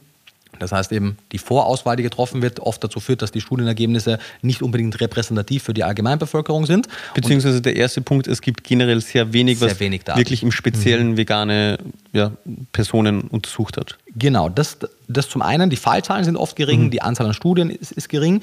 Und das zweite eben das Selection Bias. Selection Bias, genau. Mhm. Und was über dem allen drüber steht, aus meiner Sicht muss man wirklich da rigoros sein. Nachdem ja, also die Beweislast liegt ja immer bei, bei sozusagen bei der Gruppe, die eine Behauptung aufstellt, die jetzt nie, also wenn man jetzt, keine Ahnung, wenn jetzt zu dir sagt, die Erde ist flach, Ja. musst du mir nicht beweisen, dass die Erde rund ist, sondern ich muss dir beweisen, dass die Erde flach ist, weil der allgemeine Konsens ist, die Erde ist rund und es gibt da auch einiges an Daten und vielleicht ist es falsch, ich denke, es ist richtig, aber wenn ich der Meinung bin, dass die Erde flach ist, liegt die Beweislast bei mir. Das ist vielleicht, also das hast du ja auch vorhin angesprochen, oder? Eben, dass die Person, die, also das hast du am Anfang Genau, des, das dieses Podcasts schon angesprochen. Genau, genau. Vielleicht auch noch ein anderes Beispiel von meiner Seite zur Veranschaulichung. Bei toxikologischen Studien Mhm. ist es ja auch so, beziehungsweise wenn Stoffe oder Lebensmittel auf ihre Sicherheit geprüft werden von Mhm. der ESTA, also der Eu- Europäischen Behörde für Lebensmittelsicherheit, dann ist es ja eben auch so, dass ähm, toxikologische Studien vorgelegt werden müssen, Mhm. also der, der ESTA, die beweisen, dass der Stoff nicht toxisch ist, Mhm. bevor die ESTA den zulässt. Weil, also was ja eben Sinn macht und was nach meinem Verständnis dasselbe Prinzip Genau, ist. wir lassen ihn nicht zu, so lange, bis wir merken, er ist toxisch, Genau. sondern wir lassen ihn nur zu, wenn wir wissen, er ist untoxisch. Genau, genau. Ja, also genau. das ist dasselbe Prinzip, Selbes oder? Prinzip, genau. Es gibt da, Und, und das ja. ist auch, sorry, aber das ist ja auch hier in Europa eigentlich dahingehend sehr praktisch, dass die EFSA hier sehr konservativ ist, sage ich jetzt ja. mal, weil in Amerika drüben mit der FDA, also der Food and Drug Administration, die ist da meines Wissens nach oft nicht so äh, ja, kritisch Ja. oder so. kenne mich gar nicht. Also da gibt es ja viele, vor allem auch Lebensmittel, die erstmal zugelassen sind und wo eben nicht Ist so. toxikologische Studien Kann ich vorgelegt werden müssen. dazu sagen, kenne ich mich gar nicht Also ich dachte zumindest, dass das, weil in Amerika drüben gibt es das sogenannte Novel Food eben nicht, also Mhm. das neuartige Lebensmittel, dass da eben nachgewiesen werden muss, dass die sicher sind und deswegen bekommt man viele neuartige Lebensmittel, also so Produkte aus Präzisionsfermentation oder so, in Amerika drüben schon, Ja, also die sind schon erhältlich. Trotzdem, das heißt immer FDA approved, also es gibt ja zumindest einen Zulassungsprozess, weil eben viele von diesen, von diesen Präzisionsfermentationslebensmitteln haben das jetzt durchlaufen und haben jetzt Approval bekommen. Also irgendeine, Art von ja, Approval-Prozess. aber es ist, also es ist hierzulande auf jeden Fall strenger, weil ansonsten würde es nicht so lange oder so viel länger Vielleicht dauern, meines Naja, ich meine, das sind ja alles amerikanische Unternehmen, die haben halt den europäischen Markt einfach halt nicht als Primärmarkt. Also Mhm. vielleicht reichen sie es einfach noch nicht ein. Also ich, wilde Ja. Spekulation. Ich weiß gar nichts dazu. Okay, ich weiß auf jeden Fall, dass es hierzulande eben relativ streng ist, Ja. was ja auch gut ist, weil Gut das bedeutet, ist, wenn ja. etwas zugelassen ist, dann ist es sehr sicher. Genau, genau, das ist ein Und das sind Punkt. auf jeden Fall gute Nachrichten. Und es gibt ja auch dann den Grundsatz in den ganzen wissenschaftlichen Debatten, wann immer etwas ohne Evidenz quasi aufgestellt wird, eine Behauptung, kann die auch ohne Evidenz verworfen werden. Weil wenn du einfach sagst, die Erde ist flach und mir keinerlei Beweise gibst, Mhm. dann muss ich meine Zeit nicht damit verschwenden, dir irgendwas zu beweisen. Weil wenn du keine Beweise hast, muss ich auch keine bringen und wir bleiben beim aktuellen Weltbild. Mhm. Und das aktuelle Weltbild in Bezug auf Ernährung ist, dass sich im Laufe der letzten Hunderttausenden von Jahren die Menschheit mit einer Mischkost entwickelt hat. Und das heißt jetzt nicht, dass das die einzige Möglichkeit ist, aber wann immer man als Einzelperson, als Organisation, als Ernährungsfachkraft, wie auch immer, die, die Hypothese aufstellt, dass eine zum Beispiel jetzt vegane Ernährungsweise frei von Tierprodukten ebenso bedarfsdeckend sein kann, liegt die Beweislast bei der Person, bei der Gruppe, bei der veganen Bewegung in dem Sinn. Und wann immer es eben zu vielen Fragestellungen noch keine Daten gibt, ist es nicht so, dass wir die, die Fragestellung einfach ja, ignorieren können, weil ja die Daten nicht zeigen, dass es schlecht ist, sondern wenn es keine Daten gibt, dann ist das ein großes Fragezeichen und im Zweifelsfall muss man dann aus meiner Sicht, aus, Grund aus Gründen der Vor Vorsicht, so handeln, als würde es ein Problem geben. Weil wenn es keine Daten gibt und vor allem eine biochemische Plausibilität, dass es ein Problem werden könnte, dann muss man vorsichtig sein. Genau. Und das eben sozusagen alles darüber stehend führt dazu, dass durch die Recherche im Rahmen meines, meines Buch-Rechercheprozesses und natürlich jetzt auch im Rahmen meiner Doktorarbeit, die sich ja genau mit dem Thema beschäftigt, ähm, meine Ansicht deutlich kritischer geworden ist. Ich meine, die Doktorarbeit hatte ja ursprünglich eigentlich den Schwerpunkt, einfach die im vegan Klischee bearbeiteten Kapitel, also die Nährstoffe, noch zu vertiefen, aber eigentlich im weitesten Sinne einfach einen, einen stärkeren Case für die Sicherheit einer veganen Ernährungsweise zu bilden und hat sich jetzt aber quasi um 180 Grad gedreht, im weitesten Sinne, und hat jetzt eigentlich einen viel größeren Fokus darauf zu zeigen oder zu erforschen, was denn wirklich noch darüber hinaus für potenzielle Probleme auftreten können. Das heißt, ich würde mir nichts mehr wünschen, als dass ich meine ursprüngliche Arbeit hätte weiterschreiben können. Das wäre viel weniger Arbeit gewesen, hätte mir viel weniger Hate-Kommentare auf den sozialen Medien gebracht. Aber das ist halt nicht das, was ich denke, das sinnvoll ist. Ja. Genau. Ähm, zurück zur Datenlage. Also wir haben schon gesagt, gewisse, gewisse Fehlbildungen wie Hypospadie oder auch Neuralrohrdefekte können tatsächlich, wenn man die Ernährungspläne frei von Tierprodukten gestaltet, häufiger auftreten. Interessanterweise, eine der, der frühen Hypothesen zur Hypospadie waren auch, dass es aufgrund eines höheren Isoflavongehalts in Ernährung sein könnte. Nachfolgende Studien haben das aber nicht belegt. Das heißt, aktuell ist die These eher, dass gewisse Aminosäuren oder gewisse andere essentielle Nährstoffe unzureichend zugeführt werden, die dann zu dieser Fehlbildung der Harnröhre und des Penises führen. Also Isolavongehalt also ein sekundärer Pflanzenstoff aus Soja. Genau, der Für ja. alle, die unsere Soja-Folge nicht gehört haben. Genau, da, wenn man es nicht gehört hat, unbedingt reingucken, Mhm. weil da ist, glaube ich, viel Interessantes dabei. Und Soja, Isoflavone sind ja aus der Gruppe der Phytoöstrogene. Und das heißt, es ist ja schon irgendwo plausibel, dass man vielleicht eine hohe Fremdöstrogenbelastung hat und die negative Effekte auf die Geschlechtsentwicklung und Geschlechtsreife des Nachwuchses haben kann. Aber das hat sich in äh, Subsequent Studies, also in nachfolgenden Studien, nicht äh, belegt. Mhm. Okay. Also es dürfte eher ein Nährstoffmangel sein. Genau. Dann, äh, was ich auch interessant fand, also wie gesagt, es gibt eine Handvoll an Studien, die eigentlich mit wenigen Ausnahmen zeigen, dass Größenwachstum, Längenwachstum, Kopfumfang etc. im unteren Drittel sich befindet. Das muss man nicht neu besprechen, aber das ist halt schon etwas Wichtiges, weil es ist eben ein Hinweis darauf, dass irgendetwas verzögert stattfindet. Alle kognitiven Parameter wird man wahrscheinlich hoffentlich in der Zukunft irgendwann mal forschen können. Und da muss man sich das angucken. Was ich auch interessant fand, äh, zum Beispiel, es gab eine 2022er Publikation zum Thema Schwangerschaft und Stillzeit und Kindesalter in Bezug auf vegetarische, vegane Ernährung vom äh, norwegischen, von der äh, norwegischen Ernährungsfachgesellschaft. Und die zeigt auch hier einige Probleme in Bezug auf den DHA-Gehalt der veganen Muttermilch und weiteres, aber sie schlussfolgert dann am Ende des Tages trotzdem, dass bei guter Planung eine vegane Ernährungsweise bedarfsdeckend sein kann. Und was zitiert sie dafür als Quelle? Die in der letzten Podcast-Folge oder vorletzten Podcast-Folge besprochenen AD-Papers? Letzte, ja. Mhm. Letzte Folge, genau. Das heißt, man sieht halt hier, dass selbst einige Fachgesellschaften, Sorry, und was zitiert die wiederum? genau, die, die wiederum zitiert. Für alle, an- an- die die letzte Folge nicht gehört ja, haben. also die lasst einfach viele kritische Themen aus in ihrer Betrachtung. Und zum Beispiel beim Thema Protein haben wir es ja besprochen, da zitiert sie halt zwei ve- vegane Bücher, Mhm. populäre Bücher und äh, einmal die, die Dietary Reference Intakes für die Allgemeinbevölkerung. Also die Referenzwerte. Genau, für Protein, Kohlenhydrate und Fette, Wo wo, drinnen steht, eine hey- einzige Studie zum Thema Vegan und Protein zitiert wird, die wiederum bei fast 50 Prozent zeigte, dass es nicht ausreichende Proteinzufuhr gibt. Und das heißt, man zitiert hier quasi als norwegische Ernährungsfachgesellschaft eine andere, größere Fachgesellschaft, deren Publikation aber super unzureichend ist. Und so, so passiert es dann oft in der Wissenschaft leider, dass Dinge tot zitiert werden und eben einer vom anderen abschreibt. Und wenn man dann aber wirklich an die Primärquellen geht, sieht man eben, wow, Norwegen zitiert Amerika, Amerika wiederum zitiert halt im Thema zum Beispiel Protein irgendwelche populären Bücher. Wenn man aber jetzt nicht an die Primärdaten geht, sondern nur sieht, hey, die zitieren ja die größte Ernährungsfachgesellschaft der Welt, dann muss es ja wohl passen. Schwierig. Dasselbe Muster sehen wir auch in einer anderen Publikation aus äh, 2020 zum Thema der veganen Ernährung und Pregnancy Outcomes, also Schwangerschafts-Outcomes, Schwangerschaftsergebnisse. Und auch hier wird gesagt, geschlussfolgert, dass eine vegane Ernährungsweise bei guter Planung in jeder Lebensphase umsetzbar ist. Dafür zitiert wird dann äh, die sogenannte, wie heißt sie hier, die Scientific Society for Vegetarian Nutrition aus Italien. Das ist eine Interessensvertretung der vegan-vegetarisch lebenden Menschen aus Italien.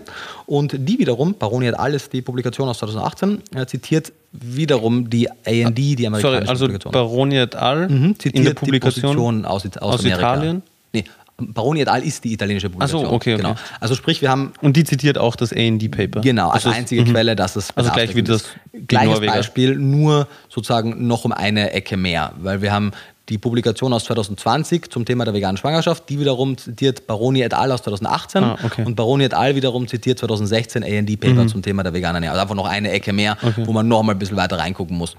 Und viele, die meisten, also ich habe, und das ist ja das Traurige. Sorry, aber in, in beiden, also sowohl bei Mhm. den Norwegern als auch in der Baroni et al. Studie, Mhm. ist es so, dass eben, was wurde da genau jeweils untersucht? Also vegane Ernährung in Genau, diesen sind- Lebensphasen, oder? Mhm. Genau, es sind Reviews. Baroni et al. gibt sozusagen eine, eine praxisorientierte Anleitung, wie man vegetarisch-vegane Ernährungsmuster während der Schwangerschaft, Stillzeit und Beikost machen kann. Mhm. Und die zeigen auch einiges auf. Und man merkt halt sehr stark, dass es sehr pro-vegan gefärbt ist. Mhm. Und die, die Schlussfolgerung sozusagen, trotz all der kritischen Punkte, die sie aufzeigen, lautet die Schlussfolgerung dann, aber wenn man sich gut geplant Mhm. vegan ernährt, dann kann man sich bedarfsdeckend vegan in allen Lebensphasen eben zurechtfinden. Und für diese und für Aussage- diese Aussage wird dann das Okay. AD-Paper der Academy of Nutrition and Dietetics aus 2016 herangenommen. Und wenn man das noch nicht gehört hat, dann gerne unsere Podcast-Folge mhm. dazu angucken, warum das hochproblematisch ist, das als einzige Quelle zu nehmen. Weil, mhm. wie gesagt, da dreht sich, da beißt sich die Katze im Schwanz, da dreht man sich selbst im Kreis. So, wenn man sagt, hey, es gibt die und die und die Studien, die zeigen alle große Fragezeichen, mhm. aber weil die größte Ernährungsfachgesellschaft der Welt ein mehr als zweifelhaftes Paper zu dem Thema rausgebracht hat, sagen wir doch, dass es Schlussfolgern der gehen muss, weil sonst würden die das nicht sagen. Wenn man sich aber anguckt, welchen Evidenzgrad die heranführen, ist es so, nee, das funktioniert so nicht. Mhm. Ja, das passiert also mehrfach, dass, dass trotz der Nennung von kritischen Themen dann die Schlussfolgerung anhand dieses AD-Papers indirekt oder direkt dann äh, lautet, wenn man sich sehr gut vegan ernährt, dann funktioniert das. Und das ist ja in der letztendlichen Konsequenz so. Aber was gut geplant und gut supplementiert heißt, das ist, denke ich, in den Köpfen der meisten Leute deutlich weniger, als was man wirklich braucht. Mhm. Weil das ist eben, also oft glauben Leute, ja, dann supplementiere halt Vitamin D im Winter und B12 mhm. und vielleicht noch Kalzium oder so. Aber nee, also ein Multinährstoff alleine ist noch keine Rundum-Supplementierung. Das ist mhm. das aller, aller, aller, das ist das allergrößte also Minimum, das kleinste Minimum, ja. kleinste gemeinsame Nenner. Mikroalgenöle für die Omega-3-Fettsäuren, Pilzöl für die Arachidonsäure, Cholin, bzw. Lecithin, um die Versorgung sicherzustellen. Das ist aus meiner Sicht die absolute Minimumsupplementierung während der Schwangerschaft und Stillzeit und im Kindesalter. Und ich würde auch so weit gehen, dass ich eine Ebene weiter oben mit den Meat-Based Bioactive Compounds, mit Glycin für die Kollagen und andere Synthesen, das eigentlich auch noch als Pflicht sehen würde, wenn man sich wirklich bedarfsdeckend, sich und sein Nachwuchs mhm. bedarfsdeckend vegan ernähren möchte. Ja. Okay. Genau. Das freut um, mich. Ja, also man ist ja also nee, zufällig auch ja. gut für dich natürlich, aber äh, die Watson-Produkte gibt es halt aufgrund des Bedarfs. Und jede andere Firma in ganz Deutschland hat jederzeit die Möglichkeit, mir anzuschreiben und ich sage ihnen alles, was ich dir gesagt habe, mhm. weil ich möchte, dass möglichst viele Firmen das machen. Aber wir haben in der Vergangenheit gesehen, was dabei rauskommt. Und mittlerweile natürlich wäre ich dann deutlich vorsichtiger, dass es nur mit Unternehmen umsetzen würde, die halt auch garantieren können, dass sie Laboranalysen haben, dass sie alles streng kontrollieren. Aber es kommt da auch wenig. Also es mhm. ist nicht so, dass unser Posteingang äh, überquillt mit Anfragen von interessierten Firmen, die jetzt das auch machen wollen. Mhm. Obwohl man ja sieht, dass es grundsätzlich funktionieren kann. Das ist ein tragungsfähiges Geschäftsmodell, aber natürlich kann man anderweitig mehr Geld verdienen, wenn man mhm. anderweitig arbeitet. Naja. Oder mit weniger Arbeit. Mit deutlich weniger Arbeit, du sagst es. Und es wird ja oft eben als als Kontroverse dargestellt. In Deutschland empfiehlt die DGE ja keine vegane Ernährungsweise, in den USA empfehlen es die Ernährungsfachgesellschaften. Aber bitte nochmal der Hinweis auf die Folge von letzter Woche zurückgreifen. Dann sieht man, dass die, dass beide Fachgesellschaften ehrlicherweise mit dem Kenntnisstand aus 2016 viele kritische Themen gar nicht angehen. Das heißt, selbst die kritische Betrachtung der DGE ist ehrlicherweise zu unkritisch und die aus Amerika sowieso ist einfach fahrlässig. Man mhm. kann es nicht anders bewerten als wirklich grob fahrlässig. Und wenn wir uns angucken, was wirkliche Ernährungsfachgesellschaften mit Schwerpunkt auf Kinder- und Jugendmedizin ansagen, und da gibt es sowohl auf europäischer Ebene als auch in Deutschland, aber auch in Frankreich die äh, Fachgesellschaft für Kinder- und Jugendmedizin, und die raten alles sehr direkt davon ab, weil die natürlich auch sagen, es ist ja egal, was in der Theorie möglich ist oder nicht möglich ist. Wir sehen, dass es die Datenlage, die es in gibt, der Praxis. genau, die in der Praxis hm. sehen die einfach immer wieder Case Control Studies oder auch einfach Case Reports von von Familien oder von Kindern, wo es schwer nach hinten losgeht. Mhm.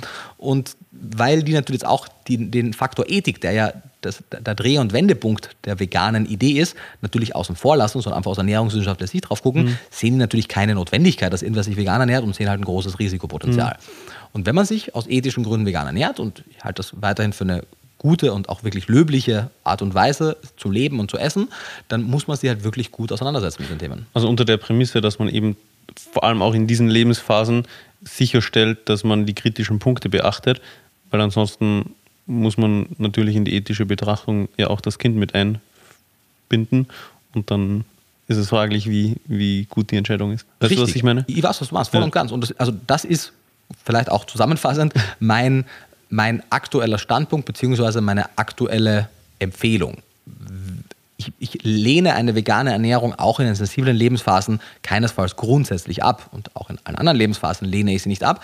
Aber je kritischer die Lebensphase, desto genauer muss die Planung stattfinden.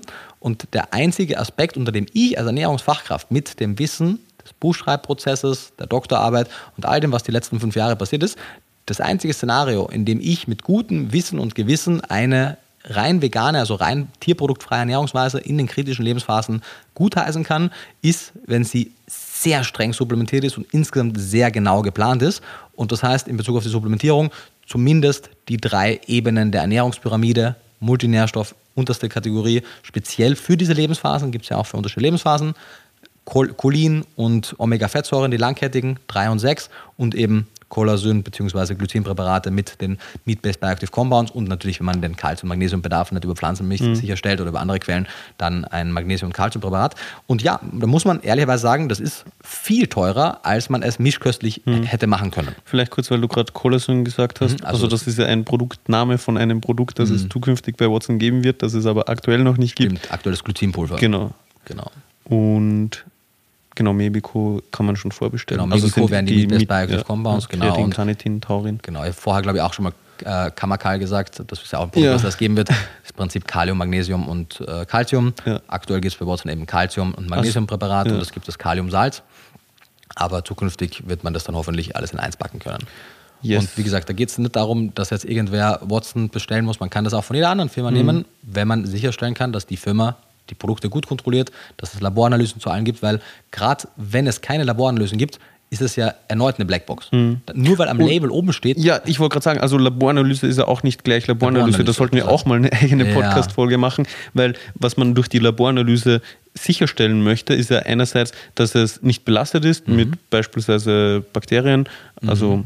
ja, oder, oder dass Omega-Öl nicht oxidiert ist und ähnliches. Genau, oder mit Schwermetallen mhm. und also weil das es gibt ja manche Unternehmen, die das machen. Genau, aber das ist nur, aber dann weiß, nicht einmal die halben Miete. Ja, genau, weil dann weiß ich ja immer noch nicht, was drinnen ist. Also nur, was nicht drin ist, was weißt du. Ja, genau. Auch hoffentlich, ja. ja. Und ich möchte ja auch eine Nährstoffanalyse, Richtig. also dass ich sehe, dass die deklarierten Stoffe, also Nährstoffe, dass die auch wirklich drinnen sind Und im das Präparat. fast nie. Das ist super ja. selten. Ja. Und dass die nicht entweder nicht drin sind oder komplett unterdosiert oder komplett überdosiert. Genau. Ja. Und, und, und, und das ist eben, also das ist der, der die, die wichtigste Unterscheidung, würde ja. ich sagen. Und vor allem, und das wird nämlich auch oft nicht gemacht, ich möchte es von der aktuellen Charge haben. Mhm. Es gibt einige Unternehmen, die durchaus auch mal eine komplette Nährstoffanalyse gemacht haben und dann guckt man, Datum 2017. Mhm. und jetzt ist 2023 und ich denke mal so, was hat denn das eine mit dem anderen zu tun? Mhm. Also man möchte wirklich von jedem Produkt, von jeder Charge eine Nährstoff- und Schadstoffanalyse haben und ich freue mich immer über Empfehlungen, weil ich habe lange gesucht und habe bis dato noch keine Firma gefunden, die das gemacht hat. Das ist ja auch der einzige Grund, warum es Watson gibt. Ja, Hätte es eine vegane Firma gegeben, die gute Supplemente für Veganer herstellt und alles testen lässt, ja, dann hättest du dir die Gründung ersparen können und dann würden wir jetzt mit der Firma arbeiten. Aber es gibt es einfach Status quo heute nicht. Mhm. Genau. That's uh, basically it. Das waren so die, die wichtigsten Basics. Natürlich können wir jetzt vielleicht, wenn du magst, noch ein bisschen in die konkreten Empfehlungen eingehen, mhm. aber so auf der, auf der Meta-Ebene, glaube ich, waren das die wichtigsten. nee, genau. Also Aufklärung, wie ich es gerne nenne. Ja, das Problem ist, ich glaube, Leute sehen der Grenze nicht im Podcast, wenn du sarkastisch ja, ja, voll. Bist, deswegen, habe ich es ähm, ja. ja, also ich kenne wenig Leute, die, die so altruistisch motiviert ihre Firma führen, wie du es mit Watson tust. Und daher wäre es schade, ja, ich wenn. Ich freue mich schon auch, dass ich damit meine Brötchen verdiene. Aber ja, am Ende des Tages klar, dass äh, vieles machen wir auch deswegen, weil also beispielsweise für meinen zweijährigen Neffen oder so will ich ja auch einfach die Produkte haben, weil ich, also weil es mir ja auch am Herzen liegt, dass der gut versorgt ist. Und von daher, und ich selber will ich die Produkte ja auch haben. Ja. Aber klar, mich freut es natürlich auch, wenn wir möglichst viele Leute, die informiert sind und das Thema verstehen, damit gut versorgen können. Ja. Aber danke. Ja, also weil das, man, mir wird es ja auch oft vorgeworfen und ich habe auch kein Problem, wenn Leute das missverstehen, weil ich habe es schon sehr oft gesagt und es bringt, glaube ich, auch nichts, es noch öfter zu sagen, weil die, die es nicht verstehen wollen, die wollen es einfach nicht verstehen. Aber ich glaube, äh, du bist immer sehr zurückhaltend äh, mit Lob, mit Eigenlob für dich und deswegen äh, finde ich es immer wichtig, dass äh, du da genügend Credits dafür kriegst. Dass du mich lobst. Das ist genau. sehr lieb von dir. Ja, weil wirklich, ist, ich habe mit vielen Unternehmen gearbeitet mhm. und habe auch mit vielen Leuten zusammengearbeitet und weder auf einer Firmenebene noch auf einer Kooperationsebene, auf menschlicher Ebene habe ich mit vielen Leuten gearbeitet, die so integer waren und, und danke, so viel danke. Mühe sich gegeben haben. Kann ich nur zurückgeben. Dankeschön. Also ich schätze es auch sehr, dass du so kritisch bist, auch wenn auch wenn es oft Selbstkritik ist. Also das, das, das, schätze ich eigentlich noch mehr. Weil das, ja. das ist schwierig. Ja, und nervig, unangenehm. Ja. ja. Also erstens so sich selbst Fehler einzugestehen und auch eben ja, unangenehme Wahrheiten anzugucken und ja, aber da offen damit umzugehen, also das ist, ist also so auf persönlicher Ebene unangenehm. Das ja, äh, aber wichtig. Voll. Also es wäre ja wenig angenehmer, als einfach genauso weiterzumachen. Sagen, hey, es gibt vegan Klischee, hat sie jetzt 100.000 Mal verkauft, jetzt verkaufen wir nochmal 100.000, weil es ja weiterhin die Vegan-Bibel ist und jetzt mache ich noch ein Kinderbuch und dann machen wir noch ein Kindersupplement und sagen, Veganismus ist das Beste und 100% der Leute sollen vegan werden und mein Buch und mein Supplement kaufen. Das ist ein besseres Geschäftsmodell, als zig kritische Nachfragen zu stellen mhm. und dann, was ich nicht, ich kenne den Anteil nicht, aber wahrscheinlich 90% meiner Community werden vegan sein und gefühlt 80% sind jetzt gerade verwirrt und gepisst. Äh, ja, glaub, nee, oder? Von den Kommentaren zumindest. Das ja, aber das ist ja, also das ist ja so ein kleiner Datenpunkt. Also da hast du auch wieder, glaube ich, einen sehr starken Selection Bias. Das kann sein. Und ich persönlich bekomme fast ausschließlich dankbare Nachrichten mhm. und, und nette Nachrichten. Also auch danke dafür. aber ja, also ich glaube, die allermeisten Leute sind weder stark emotional in die eine noch in die andere Richtung mhm. und nur sehr stark emotionale, also Personen, die aktuell, aktuell, wenn sie kommentieren, mhm. sehr stark emotional sind, kommentieren ja auch. Weil, das mag auch sein, ja. Und da gibt es ja klar ein paar, die, also ein paar Personen beschweren sich immer über alles Mögliche so, das kann man, glaube ich, äh, nicht vermeiden. Aber ich denke schon, dass der Großteil eher dankbar ist. Also ich hoffe sein. nicht, dass du da. Ja, also zumindest aus den Kommentaren hm, ist es ungefähr die Ratio 80-20. Ja. Äh, ja, zumindest bei den letzten. 80-20, ja. 80 genervt, oder? Ja, also ja? genervt Wo? slash auf Instagram? Instagram ja. ja. aber da ist ja eine Attention Span von drei Sekunden. Genau, genau, ja, ja. Voll. YouTube ist ja anders, oder? YouTube ist anders, ja. ja, Da würde ich sagen, ist es 70, 30 ins Positive. Ja, eben. Siehst du? Ja, voll. Ja. Mehr Fokus auf YouTube. ja, ich meine, natürlich, YouTube sind ja auch die längeren Videos, aber auf Instagram mhm. bringen wir ja eben nur die Quintessenz mit dem Hinweis, wenn dir das Thema interessiert, guck dir das YouTube-Video an. Ja. und kommentier dann nicht, dass dieses oder jenes fehlt, wenn das im YouTube-Video besprochen wird. Aber egal, wir äh, switchen vom Thema ab, was allgemein zu beachten ist. Also, im Endeffekt möchte man sich einfach immer vor Augen führen, und das können wir ja sehr dankbar sein, all den Ernährungswissenschaftlern, Biochemikern der letzten Jahrzehnte, die für uns herausgefunden haben, welche Nährstoffe essentiell sind. Über wirklich alleine schon, wenn du dir anguckst, wie Burr Burr die essentiellen Fettsäuren erforscht haben, was für Aufwendungen die auf sich genommen haben und teilweise was für wirklich crazy Situationen, die Forschung betrieben haben und wie viel, wie viel äh, ja, Leidenschaft die für dieses Thema aufgewendet haben und hat, hatten mussten, dass sie, dass sie wirklich so ganzes Leben eigentlich dieser Sache widmen ähm, mussten oder konnten, ist wirklich, finde ich, find ich großartig und es wird viel zu wenig gewürdigt. Und aufgrund dieser Pionierarbeit von hunderten Wissenschaftlern weltweit und Wissenschaftlerinnen äh, wissen wir eben zumindest weitestgehend, was der menschliche Körper braucht. Wir haben immer noch mal wieder Überraschungen. Zum Beispiel, wenn wir eben merken, so, hm, 1998 war die Datenlage stark genug, dass das IOM in Amerika festgelegt hat, dass Cholin ein essentieller Nährstoff ist. Also das Institute of Medicine? Genau. Die Deutsche Gesellschaft für Ernährung hinkt da 2023 immer noch hinterher, obwohl, was war das, 2016, glaube ich, die EFSA auch, mhm. die Europäische Behörde für Lebensmittelsicherheit, äh, Cholin ebenfalls äh, genau im Rahmen ihrer Zufuhrempfehlung als mhm. essentiellen Nährstoff klassifiziert hat. Wir werden vielleicht auch noch in Zukunft den einen oder anderen Nährstoff der jetzt so in der Kategorie der semi-essentiellen Nährstoffe rumgurkt, vielleicht auch noch in den Status der, der essentiellen erheben können. Mal, mal sehen, weil das ist eben nicht so leicht, das abzugrenzen. Mhm. So für, weil essentiell ist wirklich, wenn es für quasi 100% aller Menschen von außen über die Nahrung zugeführt werden muss und wenn es nicht zugeführt wird, es wirklich zu schwerwiegenden und auf Dauer nicht mit dem Leben vereinbaren Auswirkungen führt. Wenn jetzt ein Nährstoff quasi nur bei der überwiegenden Mehrheit und dann vielleicht auch nicht zu tödlichen, sondern nur zu gewissen Einschränkungen führt der Gesundheit, dann ja, ist es eben nicht so ganz klar, wie man mhm. ihn bewerten sollte. Naja, und das sollte man sich angucken und eben in diesen kritischen Lebensphasen sicherstellen, dass man das wirklich am besten zu 100% abdeckt. Und 100% heißt es nicht, dass man jeden Tag auf den Mikrogramm genau alles ausrechnen muss, sondern das heißt, dass man im Wochendurchschnitt sicherstellt, dass man über die Nahrung mit einer etwas ausführlichen Nahrungsergänzung diese Nährstoffe bekommt. Und das können gerne auch bei manchen Nährstoffen 150, 200, 250 Prozent sein, weil die Spanne nach oben hin ist immer deutlich größer von der Zufuhrempfehlung, das ja quasi die optimale Mindestzufuhr mhm. ist hin zum Tolerable Upper Intake Level, also die Maximalzufuhr, da ist relativ viel Spannweite. Mhm. Das ist ein mhm. sehr wichtiger Punkt. Ja. Also ich mag das nur betonen, weil ich bekomme so eine Nachricht auch so oft mhm. und nie die gegenteilige Nachfrage. Also ich bekomme mhm. so viele Nachrichten von wegen, hey, wenn ich das mit dem kombiniere und dann mich gesund ernähre oder das einnehme mhm. und mich gesund ernähre, komm, riskiere ich dann nicht eine Überversorgung. Ja. Und also Leute sollten im Durchschnitt aktuell mehr Sorge vor Unter- als vor Überversorgung Mhm. haben. Denn natürlich, du kannst crazy Nahrungsergänzungsmittel nehmen, die wahnsinnig überdosiert sind. Oder jetzt gerade kam, ja auch auf, dass eine deutsche Firma ihre Vitamin D-Präparate so krass überdosiert hat, dass Leute Nierenschäden erlitten Mhm. haben. Und natürlich, das bleibt dann auch in den Köpfen der Leute, weil das sind natürlich tragische Vorfälle. Ja. Aber das ist immer nur der Fall, wenn entweder einfach ein Produktionsfehler passiert Mhm. oder manche Unternehmen halt einfach crazy sind, weil sie denken, es ist sinnvoll, Ja. x 1000 Prozent Vitamin Genau, oder so. also es gibt auch Präparate, Ja. die bewusst so dosiert Ja, sind, es ist wirklich die Ausnahme. also bewusst ist. Ja, also bewusst schon nur undecent. ja, bewusst ja undecent. genau, genau, genau. Aber so sollte man eben nicht kaufen. Und ist ja eigentlich auch, also wann immer das öffentlich werden würde und sich die Kontrollinstanzen dessen bewusst werden, würden sie es auch abmahnen und vom Markt nehmen.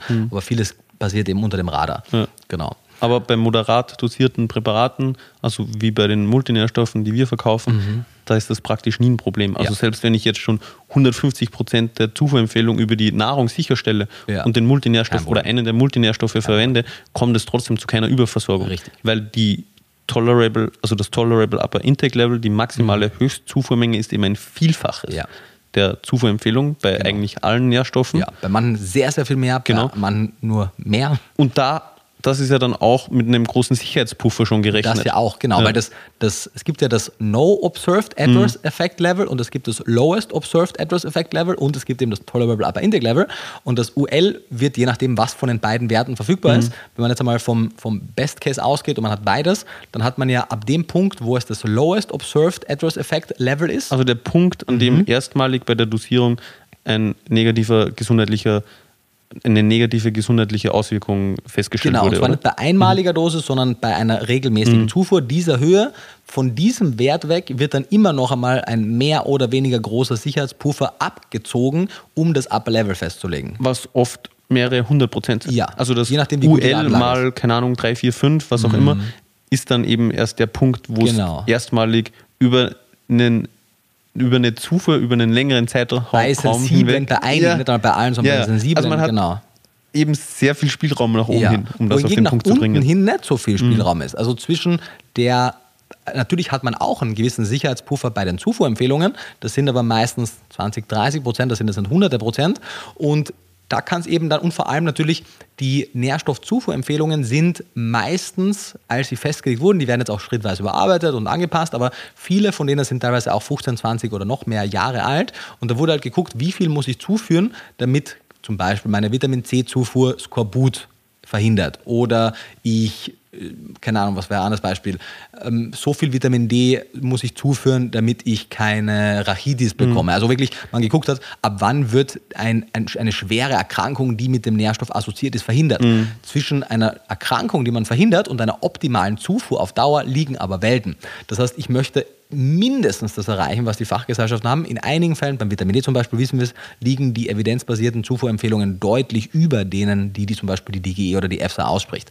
Und das größere Problem der westlichen Welt ist natürlich auch der Überzufuhr an leeren Kalorien und zu viel Zucker und so weiter, aber vor allem in Kombination mit der schlechten Mikronährstoffbedarfsdeckung. Und wir könnten, es ist ein bisschen mit der Jodsalzprophylaxe. Klar, gab es auch einen sehr kleinen Teil an hypersensiblen Individuen, die durch die Jodsalzprophylaxe gewisse abträgliche Effekte erfahren haben, aber es, es wiegt in, in keiner, es liegt, steht in keinem Verhältnis zu der riesengroßen Menge an Personen, die sehr schwere Einschränkungen verhindert haben durch die Jodsalzprophylaxe. Und die würden mich so weit aus dem Fenster lehnen, dass man einen gut konzipierten Multinährstoff, der also moderat und, und, und schlau dosiert ist, ohne vor, vorherige Messung von, von Mikronährstoffstatus in, den- in den Blutwerten und etc.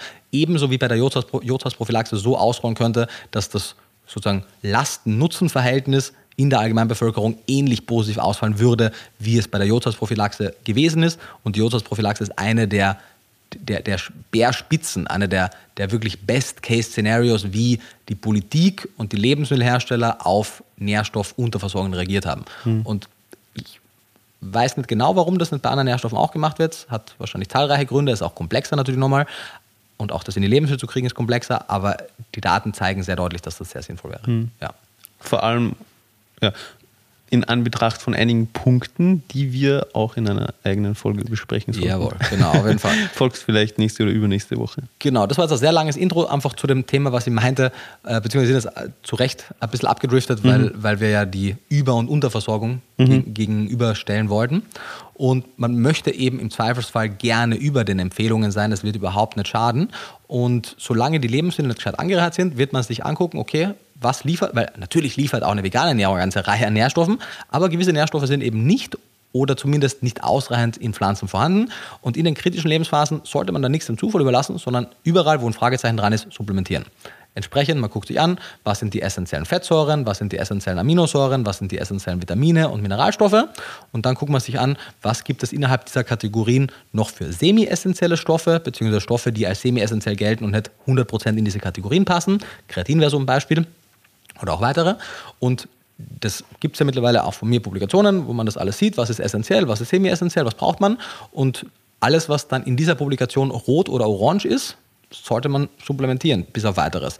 In den kritischen Lebensphasen. In den kritischen Lebensphasen. Also gerne genau. auch. In den anderen Lebensphasen sollte man das, was rot ist, supplementieren Mhm. und das, was orange ist, also die Nährstoffe, die in orange äh, hinterlegt sind, die, auf die sollte man halt Acht geben und je nachdem, wie man sich ernährt und wie die Genetik ist, wird man es vielleicht brauchen, vielleicht auch nicht brauchen.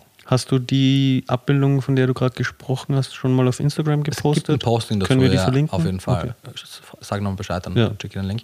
Pack ich rein. Und natürlich, man könnte jetzt, ja, wir sind schon bei, bei bald eineinhalb Stunden, man könnte jetzt über jeden Nährstoff sprechen, aber wir machen ja auch zu Mhm. jedem Nährstoff dann jeweilige Episoden und man könnte sich mit sehr genauer Planung und gewissen angereihten Lebensmitteln natürlich auch könnte man um eine Supplementierung der meisten Stoffe umhergehen, aber die Frage ist, warum sollte man das tun? Nur damit man aus Prinzip Kapille schlucken muss, weil es ist günstiger, es ist effizienter, es ist praktischer, es über Nahrungsergänzungsmittel aufzunehmen, vor allem eben die ganzen Mikronährstoffe, die auch ein bisschen empfindlich sind, die also Licht oder Sauerstoff oder hitzeempfindlich sind, da ist es auch in der Anreicherung relativ schwierig, das sicherzustellen. Und man, man darf halt nicht vergessen, worum es am Ende des Tages geht. Es geht um die Gesundheit des Nachwuchses. Es geht um die Gesundheit zukünftiger Generationen. Und wenn das so weitergeht, wir wissen nicht, was in, in ein, zwei, drei Generationen rauskommen würde, wenn sich eine pflanzliche oder eine vegane Ernährungsweise ohne eine gute Nährstoffanreicherung, ohne eine gute Supplementierung durchsetzen sollte. Ich halte es ohnehin für unrealistisch, dass es sich durchsetzen wird unter den aktuellen Rahmenbedingungen, aber wenn es das tun würde, dann würde das mehr schaden als helfen. Und wie du richtig gesagt hast früher, in die ethische Betrachtungsweise ist eben auch die eigene Gesundheit und die Gesundheit des Nachwuchses mit einzuberechnen. Und zwar schwer zu gewichten auch.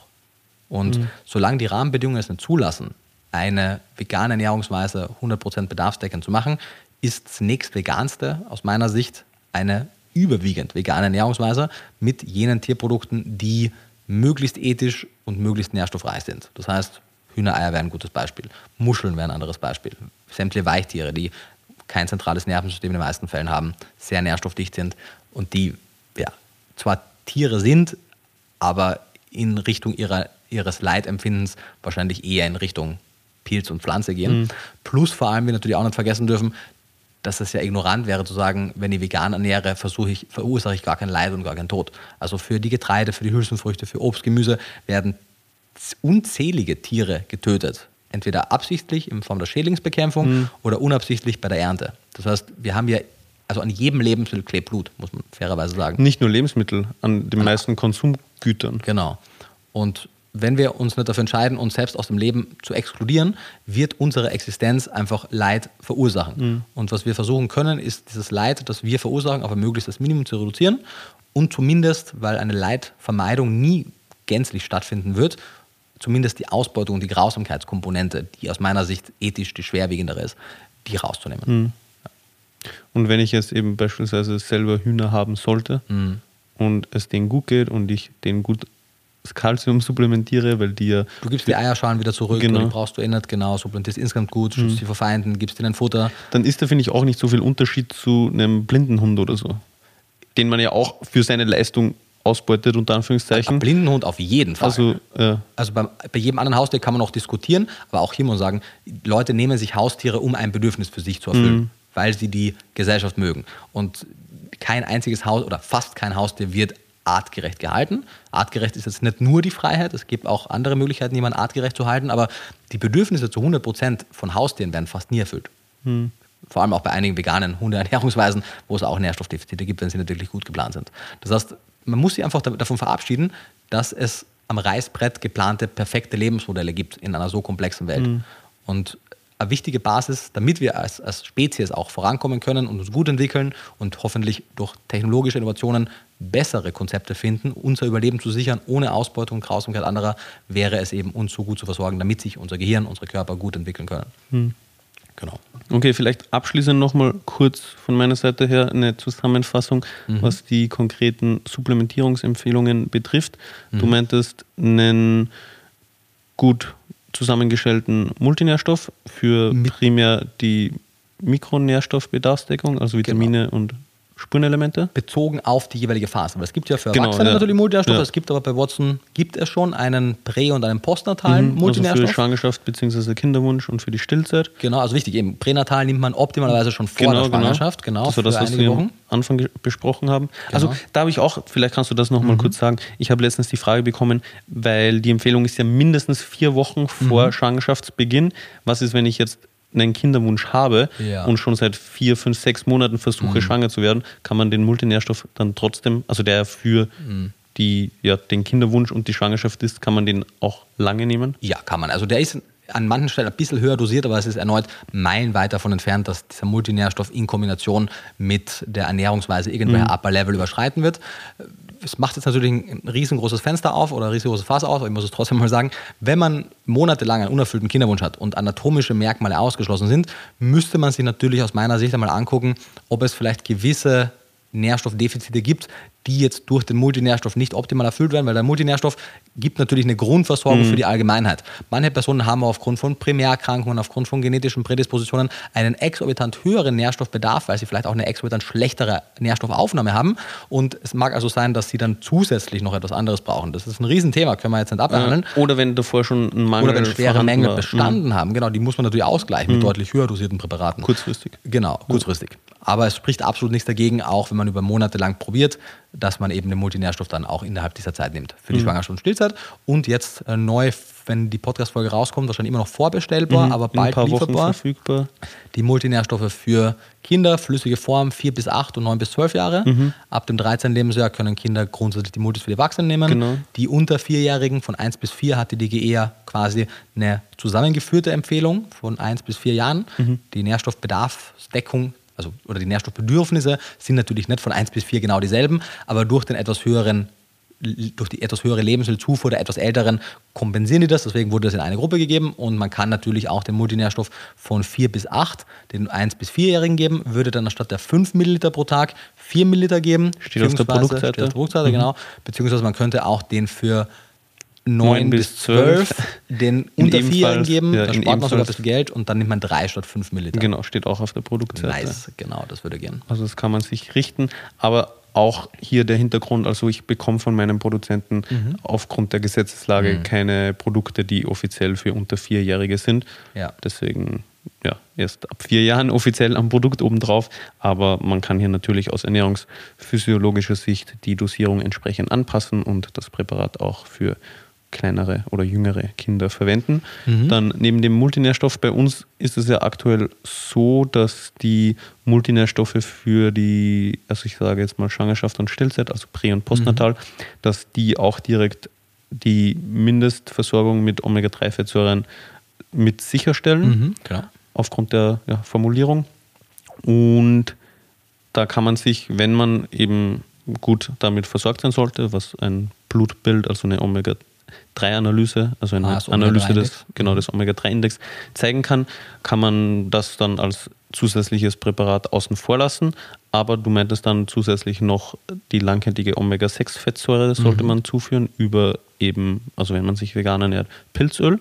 Genau. Vegetarier haben da keinen zwingenden Bedarf, weil wenn man pro Tag zwei Eier isst oder so, ist auch gedeckt. In der Mischkost durch Innereien oder durch gewisse Fische kriegt man genug. In der veganen Ernährung sollte man das wirklich in den kritischen Lebensphasen supplementieren.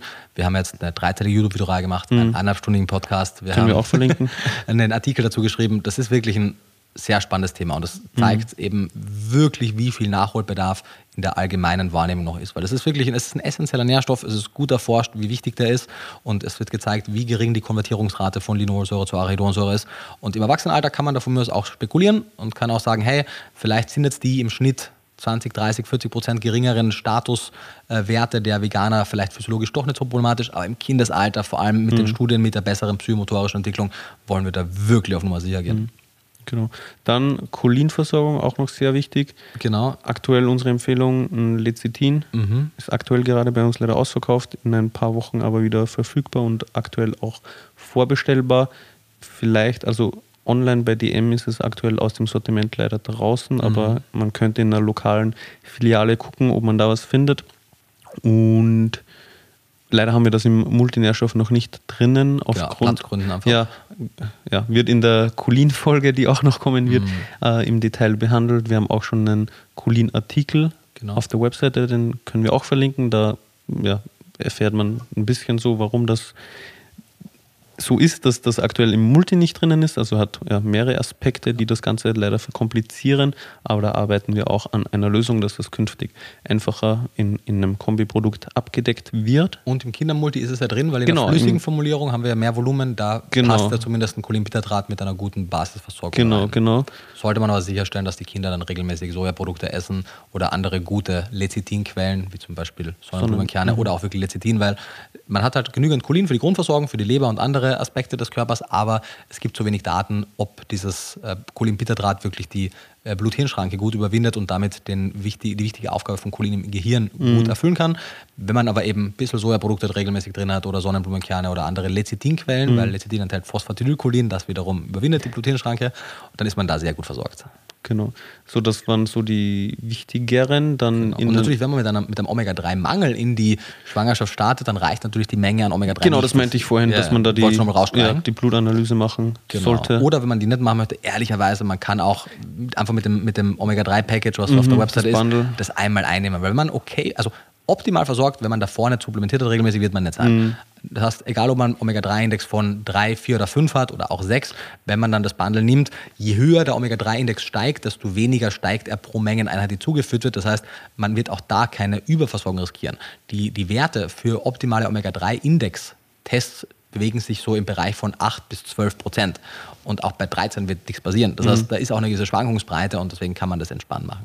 Aber man sollte eben mindestens 8% Man sollte haben. beachten, dass ein Grad in der Schwangerschaft Und viele Studien zeigen, dass vegan lebende Personen eher so bei was? Zwei bis vier Zwei, sind? also, vier ist wirklich selten, ehrlicherweise. Also meistens, ist- also die besseren Also sind meistens. Mhm. knapp unter vier ohne Supplementierung. Es hieß lange Zeit, dass es eigentlich physiologisch nicht, no, nicht möglich ist, einen Omega-3-Index von unter zwei zu haben. Mhm. In einer Studie hatten Veganer aber tatsächlich eins. Wir haben auch schon, ich glaube, zwei Personen geschrieben, die hatten unter zwei, also Ja. 1, irgendwas. Also Veganer schaffen tatsächlich das, was die Ernährungswissenschaft für unmöglich hielt, nämlich so schlecht mit äh, DHA und EPA versorgt zu sein, dass man unter zwei fällt. Ja. Okay. Genau, dann neben dem Lecithin für die Cholinversorgung. Was kommt als nächstes? Ja, also das, Mevico. die, das sind genau, also das ist wirklich Ja, genau, wichtig. Also genau. da, da ist, also wenn, wenn jemand vegan, vegetarisch, vor allem vegan, vegetarisch könnte man ja alles mögliche machen, sagen wir mal wirklich rein oder fast rein pflanzlich ist und nicht diese zwei Elemente der Pyramide abdeckt, ist es einfach fahrlässig. Also Mikronährstoffe, langkettige Fettsäuren Jawohl. und eben Cholin. Cholin. Genau. Ist wirklich, wirklich fahrlässig. Ähm, darüber hinaus, eben die nächste Stufe ist die Kür. Ich würde sagen, für Kinder sollte ähm, das auf jeden Fall das auch wert sein, weil, also, was sagst du denn einem Kind, wenn das Kind irgendwann merken sollte, es ist jetzt irgendwie 10 oder es ist 8 oder es ist 12 und es hat nicht die geistige Kapazität, die es haben könnte. Und natürlich wirst du Es weiß es ja nicht. Nein, also wenn es schwer daneben geht, weiß es das nicht. Aber wenn es irgendwie merkt, so, hm, keine Ahnung, Mama und Papa haben richtig gut in der Schule sich zurechtgefunden und mir geht es irgendwie nicht so gut und dann die Frage stellt, so, hey, hm, also ich könnte meinem Kind in die Augen schauen und sagen, dass ich das vielleicht mit zu verantworten habe. Das, das ist einfach, das wäre verrückt. Also spätestens, wenn man den Podcast jetzt hier gehört hat, dann sollte man es besser wissen. Ja, und klar, wenn man schon eine vegane Schwangerschaft gehabt hat und das Wissen war halt nicht da, okay, weißt du, das ist so, wenn man etwas nicht weiß, man handelt halt nach bestem Wissen und Gewissen. Ich habe zwei Jahrzehnte meines Lebens nicht supplementiert. Ja, aber du hast halt zwei Jahrzehnte deines Lebens auch mischköstlich gegessen. Ja. Also, und kommst aus Österreich, hast die sehr ländlich äh, gewohnt und ernährt. Also, deine Ernährung war sicherlich besser als 99 Prozent der Menschen. Aber auch ich habe mich eine, einige Zeit lang vegan ernährt. Und wenn man, wenn man sich frühere Videos von mir anguckt mit 15 Kilo weniger und etwas eingefallenen Gesicht, hat es auch sein Tribut gefolgt. Ja, aber ich meine, also auch so, klar, ich habe Arachidonsäure bekommen, aber Omega-3, also ich war sicher zwei Jahrzehnte lang nicht optimal mit Optimal auf Omega-3 jeden Fall, versorgt. du hast Ich habe selten Fisch gegessen. Ja, meine Eier haben auch ein bisschen DHA und du hast ja trotzdem auch ein bisschen DHA in Fleisch. Also du warst nicht gut versorgt, Ja. aber du warst halt besser Voll, versorgt. aber ich als meine ein nur so, also-. Ich könnte auch schlau sein. Vielleicht. Vielleicht ist da noch Luft nach oben. Ja, auf jeden Fall was Mit so. Sicherheit. Niemand muss sich jetzt Vorwürfe machen, weil vieles wusste man einfach nicht. Mhm. Klar, man kann immer ein bisschen skeptischer sein und ein bisschen vorsichtiger. Ist ja in vielen, sorry, ist ja in vielen anderen Bereichen genauso. Genau. Also- wir machen ja auch, also abseits von Ernährung, in allen möglichen Sachen Ja. dauernd Fehler, weil wir es nicht besser wissen. Ja. Aber wenn man es halt besser weiß, wäre es halt ignorant, Mhm. das zu ignorieren. Genau. Äh, Die nächste Stufe, sozusagen, die ich als Kür sehe, aber trotzdem mir wünschen würde, dass vor allem in den kritischen Lebensphasen gemacht wird, ist eben die Stufe mit Mebicos, also den Meat-Based Bioactive Compounds, vor allem Kreatin, Carnitin und Taurin, das sind die wichtigsten und auch die bekanntesten. Es gäbe auch noch weitere, es wird zukünftig auch noch ein Colasyn Plus Präparat geben. Die anderen sind aber Also Colasyn ist dann die Abwandlung vom aktuellen Glycin-Monopräparat. Ah, sorry, ver- es wird ein Mebico Plus geben. Ach so, das meinst du, ja, ja. Es wird ein Mebico Plus geben, äh, in dem zumindest Canosi noch drin sein wird Mhm. und in dem vielleicht auch Ansari noch drin sein wird. Das sind halt die zwei Mebicos, die etwas schwierig zum, zum Sourcen sind. Aber ich hoffe, dass das zukünftig kommt und zu denen gibt es noch weniger Daten. Deswegen also Taurin By the way. und Hydroxyprolin, genau, wird auch drin sein, stimmt. Ähm, da gibt es ein bisschen mehr Daten dazu, aber ja, das ist einfach etwas schwierig, das ins offene Pulver reinzugeben. Aber zumindest die, die Basis Mebico-Versorgung, Taurin, Carnitin und Kreatin sollte man wirklich haben. Gerade auch mit Hinblick auf Kreatin und die kognitiven Fähigkeiten, die Entwicklung des Gehirns, das auf Kreatin angewiesen ist, Immunsystem auch, oder? Bitte? Immunsystem auch, Immunsystem oder? auch, genau. Und Glycin bzw. zukünftig Colasyn, weil erneut, die, Und das gilt aber eigentlich auch für Mischkost. ja, weil die, weil die Also das andere also auch, für, für die nach- durchschnittliche schlechte Mischkost. Ja. So. Wenn die Leute regelmäßig Knochenbrühe essen, wenn sie Nose to Ja, Tail macht ja essen. Niemand Also ma- das machen niemand. viele nicht, genau. Ja. Aber das kann man Kennst also, du irgendjemanden, der das macht? Ja, ich kenne genug Leute, weil ich genug Leute kenne, die sich sehr gut mit ihrer Ernährung auseinandersetzen. Du kennst viele Leute, die ja, ich kenne Knochenbrühe? mehrere Dutzend Leute, Wirklich? die fast auf täglicher Basis Knochenbrühe essen. Ich habe wenig mit denen zu tun, weil es sind viele Paleo-Berliner Ja, okay, das sind. Ja, aber. Ah, okay. Aber kennst du die persönlich oder Ja, einfach ja. nur von Social Media? Nee, nee, nee, persönlich. Okay. Du kennst auch, haben nicht einmal zum Beispiel äh, Volleyball gespielt mit Paul und. Nee, ich war da nie ähm, dabei. ah, okay. Aber so. Paul und Leon, die Paleo-Jungs, die essen, die, die, wenn du den Kühlschrank aufmachst, siehst du da alle möglichen äh, Teile von Okay. allen möglichen Viechern. Ein großer Teil macht das natürlich im Verhältnis zur Gesamtbevölkerung Mhm. als sehr kleiner. Aber ernährungsaffine Personen, die jetzt keine ethische Restriktion auf ihre Ernährungsweise mit Bezug auf Tierprodukte legen, essen alle Tail. Okay. Ja. Es gibt so viele Firmen, die mittlerweile Knochenbrühe im Glas anbieten. Also es ist wirklich sehr weit verbreitet. In der veganen Bewegung kriegen wir es natürlich nicht mit. Ja. ähm, aber du hast Ich habe auch in meinem, also so in meiner, äh, in meinem Jugendalter, sage ich jetzt mal, in meinem mischköstlichen österreichischen Hast du Umfeld. dauernd Knochenbrühe gegessen? Jede Rindsuppe, die du bekommen hast, jede Hühnersuppe ist Knochenbrühe. Ja, aber also ich, Ich habe mindestens einmal die Woche habe ich, Ja? Mhm. habe ich Rindsuppe, Hühnersuppe oder sowas bekommen. Auf jeden Fall. Wir hatten nicht oft Suppe. Ah, okay. Aber ja, stimmt, so im Gasthaus und so ist eigentlich schon Voll. Standard. Ja, voll. Und dann so Leberknödelsuppe. Du hast Organe Ja, und stimmt, Knochenbrühe. Also, Und Leber. ja, genau, Organe, Leber. Also, äh, also ja. Ja, also die, die traditionelle österreichische Küche hat schon wirklich viel Ja. Organe verarbeitet und, und Nose to Tail. Deswegen hat man das oft ohne zu merken auch mehr bekommen, als man denkt. Mhm. Ja, I- hat, viel- hatte ich wirklich nicht bemerkt. Na, wirklich, oder viele traditionelle, ähm, zum Beispiel, ich kann mich noch erinnern, äh, einige Bolognese-Rezepte sind mit Leber zum Beispiel Mhm. Ja, auch. das stimmt. Also man kann da schon in der traditionellen Kost einiges verstecken, was, was Kinder nicht wissen, was sie alles essen. Und wie gesagt, es soll gar kein Plädoyer unbedingt für den Konsum dieser Produkte sein, dieser Tierprodukte, sondern es ist ein Plädoyer für die Zufuhr der Nährstoffe, die in diesen Produkten stecken. Und wie du richtig gesagt hast, die Glycinversorgung der Allgemeinbevölkerung ist auch schlecht. Aber das ist kein Argument dafür, bei veganer Ernährung nicht darauf einen Fokus zu legen, sondern es ist ein Plädoyer dafür, das auch in diesen Ernährungsweisen Ja, ja, also das war von meiner Seite Nee, nee, auch weiß nur so, wohl, hey, wohl. die, die gehen, also alle Leute, die nicht gut mit Glycin versorgt sind, eben weil sie beispielsweise Ja. nicht regelmäßig Knochenbrühe oder was auch, oder ja, sowas in die Richtung konsumieren, die sollten Auf jeden darauf Fall, achten, dass sie Fall. das optimieren. Auf jeden Fall. Und eben, das ist ja auch das so, Glycin ist ja der Hauptbestandteil von Colasyn und aktuell natürlich der Hauptbestandteil des Glycinpulvers, nämlich zu 100 Prozent. Hauptbestandteil von Kollagen. Genau, und das ist der Hauptbestandteil von Kollagen und wiederum auch der limitierende Faktor unter anderem in der Kreatinsynthese. Das heißt, in der veganen Ernährung hat man kein vorgeformtes Kreatin, man hat zu wenig Glycin und in der Mischkost ist ähnlich wenig Glycin drin, aber zumindest ein bisschen vorgeformtes Kreatin. Das heißt, man entlastet ein bisschen den Stoffwechsel von der Bürde der Kreatinsynthese. Das heißt, das kommt halt alles dazu ergänzend. Dann ERAs stehen in der Pyramide drin, die braucht man natürlich nur, wenn man sich nicht ausreichend proteinreich ernährt. Im Zweifelsfall, gerade bei hacklichen Kindern, die oft nicht so gut essen, wie man es möchte, Hackelig, heiklen, also heiklen Kindern, heiklen mäklig. Genau, Ich weiß mäklig. nicht, was da das Ich glaube, deutsche Wort ist auch ist. ein hochdeutsches Wort. Ja? Ja, heikler Esser, verstehen auch alle Allmanns. Unter heikel verstehe ich, wenn etwas kritisch ist. Ja, heikel, ein genau. heikles Thema. Ja, genau. Und ein heikler Esser ist halt jemand, der sehr picky ist. Ja, okay. Ja. Anyway. Ja, picky, das englische Wort ist Ja. da, finde ich das Beste. Also Leute beschweren sich, wenn zu viel Anglizismen verwenden. Ähm, also ein heikler Esser. ja. Also jemand, der vieles Ein nicht mäkliger Esser, genau. vieles nicht mag. Genau, diejenigen, für die sind dann ERA-Kapseln, beziehungsweise hoffentlich bald auch pulverhältlich äh, sinnvoll. Und Oder eben, Proteinpulver. Oder Proteinpulver, genau. Und eben sozusagen, was man durch die Multinährstoffe nicht abdecken kann, weil es einfach zu voluminös ist in Bezug auf die essentiellen Mineralstoffe, sind die Mengenelemente, Calcium, Magnesium und Kalium. Und auch dazu haben wir, wir haben einen Calciumartikel und wir haben einen Magnesiumartikel und wir haben einen Kalium-Salzartikel, wo es auch viel um Kalium generell geht. Das heißt, da kann man sich auch überall einlesen und man wird merken, ob man das braucht oder nicht. In der Schwangerschaft, Stillzeit und Kindesalter, finde ich, sollte es als Kürelement dabei sein. Ja, ja. Und auch wichtig an der Stelle noch, wir haben seit kurzem für eigentlich alle Lebensphasen, außer die, die Säuglinge, weil die ja sowieso grundsätzlich mal alles über die Muttermilch bekommen sollten, haben wir die Zufuhrempfehlungen auf den Produktseiten, eben vor allem bei den offenen Produkten, also bei den Pulvern und bei den Ölen, sodass man das da entsprechend in der Dosierung anpassen kann. Ja, und wichtig, weil du das gerade ansprichst, ist eine Selbstverständlichkeit für mich, aber vielleicht wichtig anzusprechen, natürlich, einer der wichtigsten Faktoren ist das Stillen. Also man sollte wirklich alles versuchen, um möglichst lange zu stillen. Das heißt, es ist nicht möglichst lange exklusiv zu stillen, aber möglichst lange ergänzend zu der Beikost zu stillen. Es gibt auch zum Beispiel eine Studie mit vegan lebenden äh, Müttern und deren Kindern, die äh, bis ins zweite Lebensjahr und darüber hinaus gestillt haben und man sieht, wenig überraschend, die Also Out- bis ins zweite und oder darüber hinaus. Also bi- bis zum sozusagen zweiten Lebensjahr und ein Teil auch sogar noch etwas länger als das zweite Lebensjahr. Ja, ja, Ergänzend zur aber Beikost. also bis zum zweiten bedeutet ja, bis das Kind ein Jahr alt ist. Also nee, nee, also würde man das im Deutschen so definieren? Also Ja, weil das erste Lebensjahr ist ja von 0 bis 1 und das zweite Lebensjahr ist von 1 bis 2. ja genau, und das bis zum Ich wollte es nur, Also nur sicher Ende gehen, des zweiten Lebensjahres, Okay, ja, okay. Also mindestens zwei Jahre Genau, ab also was auch in, in Übereinstimmung mit zum Beispiel der portugiesischen Ernährungsfachgesellschaft ist, die ja bei vegetarischer und veganer Ernährung empfiehlt, bis zum zweiten, also bis zur Vollendung des zweiten Ja, Lebensjahres genau so, ja. äh, ergänzend äh, zu, zu stillen. Also eben nicht ausschließlich, sondern schon. Ergänzend, genau, ja, bitte. Vier bis sechs Monate ist meistens die, die Dauer der exklusiven Stillzeit. Und je mehr die Beikost dann an Gewichtung ähm, sozusagen einnimmt, desto mehr wird dann, wenn es eine vegane Beikost ist, die Supplementierung auch äh, relevant werden. Genau.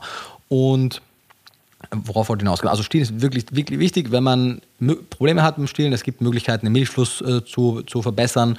Äh, da werden wahrscheinlich Hebammen oder so die besseren Ansprechpartner sein als ich. Aber da gibt es Möglichkeiten definitiv auch über die Nährstoffzufuhr. Auch der Milchfluss ist unter anderem von der Nährstoffversorgung abhängig.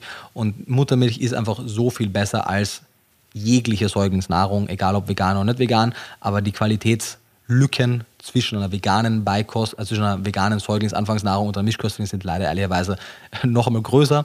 Das heißt, man möchte wirklich sicherstellen, dass man möglichst lange stillt und dann ergänzend stillt. Wunderbar, ich würde Und natürlich die sagen. Mutter dabei gut versorgt ist, weil Ja. der, die Nährstoffdichte der Muttermilch, zumindest in vielen Fällen, DHA, B12 und weiteren, ist von der Nährstoffversorgung der Mutter abhängig. Genau. Wir haben ja jetzt sehr ausführlich über die Supplementierung gesprochen für die Nährstoffbedarfsdeckung, aber wie sieht es denn abschließend eigentlich mit den Lebensmitteln aus?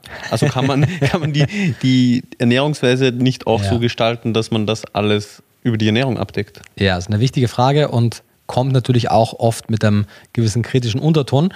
Und die, die kurze Antwort ist einfach nein. Also es gibt natürlich sinnvolle lebensmittelbezogene Empfehlungen während allen kritischen Lebensphasen in der Mischkost.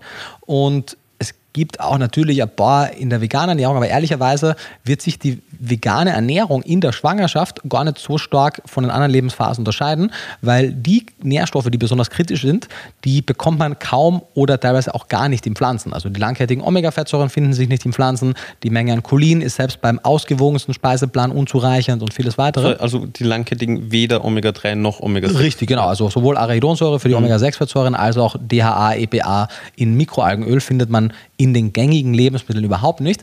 Und deswegen ist es auch ehrlicherweise eben so. Also in den gängigen Pflanzen. In gängigen Pflanzenlebensmitteln, genau, tierisch natürlich. Und eben, deswegen, weil es in den gängigen tierischen Lebensmitteln eben durchaus gewisse Quellen für all diese Stoffe gibt, ist es eben so, dass natürlich in der, Schwanger, in der Ernährung von schwangeren Mischköstlichen ein Fokus darauf gelegt wird, die Omega-3-Fettsäuren über zum Beispiel Fisch oder Meeresfrüchte zu essen. Dann muss in dem Kontext natürlich auch genannt werden, dass man die Schwermetall- und Schadstoffbelastung dieser marinen Quellen natürlich möglichst gering halten muss, aber Man kann das trotzdem das Omega-3, den Omega-3-Bedarf über diese Meeresquellen decken. Wie gesagt, Ethik immer mal außen vor gelassen, rein ernährungswissenschaftlich. Dann ist natürlich die Empfehlung für die Arachidonsäure-Bedarfsdeckung beispielsweise ausreichend Eier zu essen. Die würden dann zusätzlich auch die Cholinbedarfsdeckung sicherstellen. Das heißt, in der Mischkost gibt es dann durchaus lebensmittelbezogene Zufuhrempfehlungen. Und wenn die Mischkost sehr ausgewogen ist, also wirklich sehr ausgewogen ist, dann gibt es natürlich entsprechend auch keinen oder einen, einen, wahnsinnig geringen Supplementierungsbedarf, weil man kann das dann lebensmittelbezogen schon abdecken. Wenn man jetzt all diese tierischen Produkte aus der Ernährung exkludiert, dann bleibt eben jene, dann bleiben jene pflanzlichen Lebensmittel, die Vollkorngetreide, die Hülsenfrüchte, Obst, Gemüse, Nüsse, Samen übrig und das sind alles gute Lebensmittel, selbstverständlich, aber sie sind in keinem einzigen dieser besonders kritischen Nährstoffe sehr hoch, also sie mhm. enthalten keinen dieser kritischen Nährstoffe in einer so hohen Konzentration, dass man jetzt sagen muss, du bist vegan, du musst jetzt auf jeden Fall viel mehr von diesen Hülsenfrüchten essen mhm. oder von diesen Getreiden oder von diesem Obst oder diesem Gemüse. Im Prinzip ernähr dich weiterhin vollwertig, so weit wie möglich ausgewogen und bedarfsdeckend, wie du es auch in anderen Lebensphasen machst. Und das, was an zusätzlichem Bedarf dazukommt, wirst du überwiegend über, also weil das ist primär eine Erhöhung der Mikronährstoffbedürfnisse, das wirst du überwiegend über die entsprechende Ergänzung, der Nahrungsergänzung bekommen. Natürlich, was man dazu sagen kann, ernähr dich im, im Durchschnitt, wenn es geht, Protein betont. Das wäre natürlich aber auch die Empfehlung während der anderen Lebensphasen, aber nachdem der Proteinbedarf auch noch zusätzlich etwas erhöht ist, möge man gerne im Rahmen der veganen Ernährung einen besonderen Fokus auf eine ausreichende Proteinbedarfsdeckung legen, vor allem auch mit Hinblick darauf, dass ja viele Sekundärmetaboliten aus Aminosäuren gebildet werden, die relevant sind. Daher ist eine gut proteinbetonte Kost wichtig. Das heißt, ähm, natürlich alles im Rahmen, aber eine moderate, regelmäßige Zufuhr an Tofu, an Tempeh, an anderen Sojaprodukten, an Seitan, mhm. an äh, Linsen, an aber gerne auch ein bisschen höher verarbeiteten Proteinisolaten wie äh, Fleischalternativen auf, auf Pflanzenproteinbasis etc. Das sollte man wirklich in den Speiseplan einbauen und selbstverständlich, und das zeigen ja auch die Daten, dass genügend Obst, genügend Gemüse wichtig ist, auch für gewisse Schwangerschaftskomplikationen etc. Also das zu essen ist wichtig, um die zu vermeiden. Mhm. Und das sind aber dann trotzdem eines Tages jetzt keine speziell schwangerschaftsbezogenen Empfehlungen. Daher, äh, ich verstehe, dass es Leuten so ein bisschen sauer aufstoßt, wenn sie sich nicht tiefer gehen mit der Materie beschäftigen, warum man jetzt quasi eine Podcast-Folge zur veganen Ernährung in der Schwangerschaft hat, der in den ersten, keine Ahnung, 90 Minuten eigentlich wenig über die tatsächliche Lebensmittelauswahl spricht. Aber solange eben die die Fleischalternativen ja. und die Fischalternativen nicht angereiht sind, muss man das über andere Quellen mhm. haben. Wäre es so, dass schon alles angereiht ist, dann wäre natürlich die Empfehlung, hey, isst so und so oft veganen Eiersatz, weil da ist Arachidonsäure drin und mhm. Cholin und isst so und so oft vegane Fischalternativen, weil da ist Omega-3 drin. Aber das ist eben nicht der Fall. Ja, weil das Ding ist eben, die Stoffe, die du jetzt angesprochen mhm. hast, also die gibt es in Pflanzen einfach nicht. Genau, beziehungsweise Cholin gibt es aber nur in sehr geringer Menge. Ja, aber eben Arachidonsäure, ja. Docosahexainsäure, ja, Kreatin, D. Carnitin, mhm. Taurin. Also es gibt kein pflanzliches Lebensmittel, mhm. das man essen kann, Glycin. um den Bedarf zu decken. Genau, Glycin gibt es in Pflanzen, aber eben auch viel, viel, ja. viel zu gering konzentriert. Genau. Man muss sich einfach bei, bei, aller ethischer, bei aller ethischer Notwendigkeit eine, eine, eine neue Art der menschlichen Ernährung zu finden, die besser im Einklang auch mit den Bedürfnissen von anderen nichtmenschlichen äh, Lebewesen steht, muss man einfach die Unzulänglichkeiten der Nährstoff der Nährstofflieferung durch pflanzliche Lebensmittel anerkennen und muss einfach sagen, nee, wir wollen jetzt nicht die ganze Zeit unehrlich informieren und sagen, nee, nee, es passt ja eh alles, wenn wir Tierprodukte weglassen, weil es eben ethischer wäre, sich pflanzlich zu ernähren, sondern man muss einfach anerkennen, was die Unzulänglichkeiten sind und muss die pflanzlichen, die veganen, weil es können auch Pilze sein, das sind jetzt keine Pflanzen, aber die veganen Lebensmittel einfach so nährstoffoptimiert anpflanzen, sodass die optimalerweise schon am Zeitpunkt der Ernte so nährstoffreich sind, weil man kann ja vieles von den Dingen auch anreichern. Oder eben, wenn das nicht der Fall ist, dann im Rahmen der Lebensmittelverarbeitung die Pilzöle dazugeben, die Mikroalgenöle dazugeben, die äh, Meat-Based Bioactive Compounds über Pulver anreichen etc. Und dann, dann passt das auch. Aber bis es soweit ist, muss man halt ein bisschen ernährungsnördig über einzelne Nährstoffe sprechen und muss die halt entsprechend dann auch supplementieren. Okay. Hast du noch was sehr Wichtiges? Oder eigentlich, haben wir damit eigentlich nicht. Noch einmal haben einfach falls man es überhört hat oder falls ich es nicht deutlich genug gemacht habe, nochmal wirklich auch die, die, die Quintessenz, die Kernbotschaft. Es geht in diesen Folgen überhaupt nicht darum, Veganismus zu diskreditieren oder Leute davon abzuhalten, sich vegan zu ernähren, sondern es geht einfach nur darum, ein Risikobewusstsein zu schaffen und jede vegan lebende Person, die jetzt schon Kinder hat oder gerade schwanger ist oder schwanger war und ein gesundes Kind auf die Welt gebracht hat, großartig. Ich freue mich mehr als, als über alles andere darüber. Aber nur weil es bei manchen funktioniert, heißt das leider nicht, dass es bei allen funktioniert. Und leider zeigt eben die Literatur, dass es immer wieder mal nicht funktioniert. Und jeder einzelne Fall, wo so etwas stattfindet, ist einfach einer zu viel. Mhm. das waren schöne Abschlussworte. Ich würde sagen, damit verabschieden wir uns von heute. Wenn euch der Podcast gefallen hat, dann lasst uns sehr gerne eine positive Bewertung da. Ansonsten freuen wir uns, wenn ihr nächsten Sonntag wieder dabei seid. Ich weiß noch nicht zu 100 Prozent, worüber wir sprechen werden, aber. Es gibt mehrere Themen im Raum. Genau. Wir haben ja auch in der Folge schon ein paar Sachen angesprochen, über die wir noch sprechen wollen. Insofern finden wir sicher was Spannendes und wie immer wünschen wir bis dahin alles Gute und beste Gesundheit.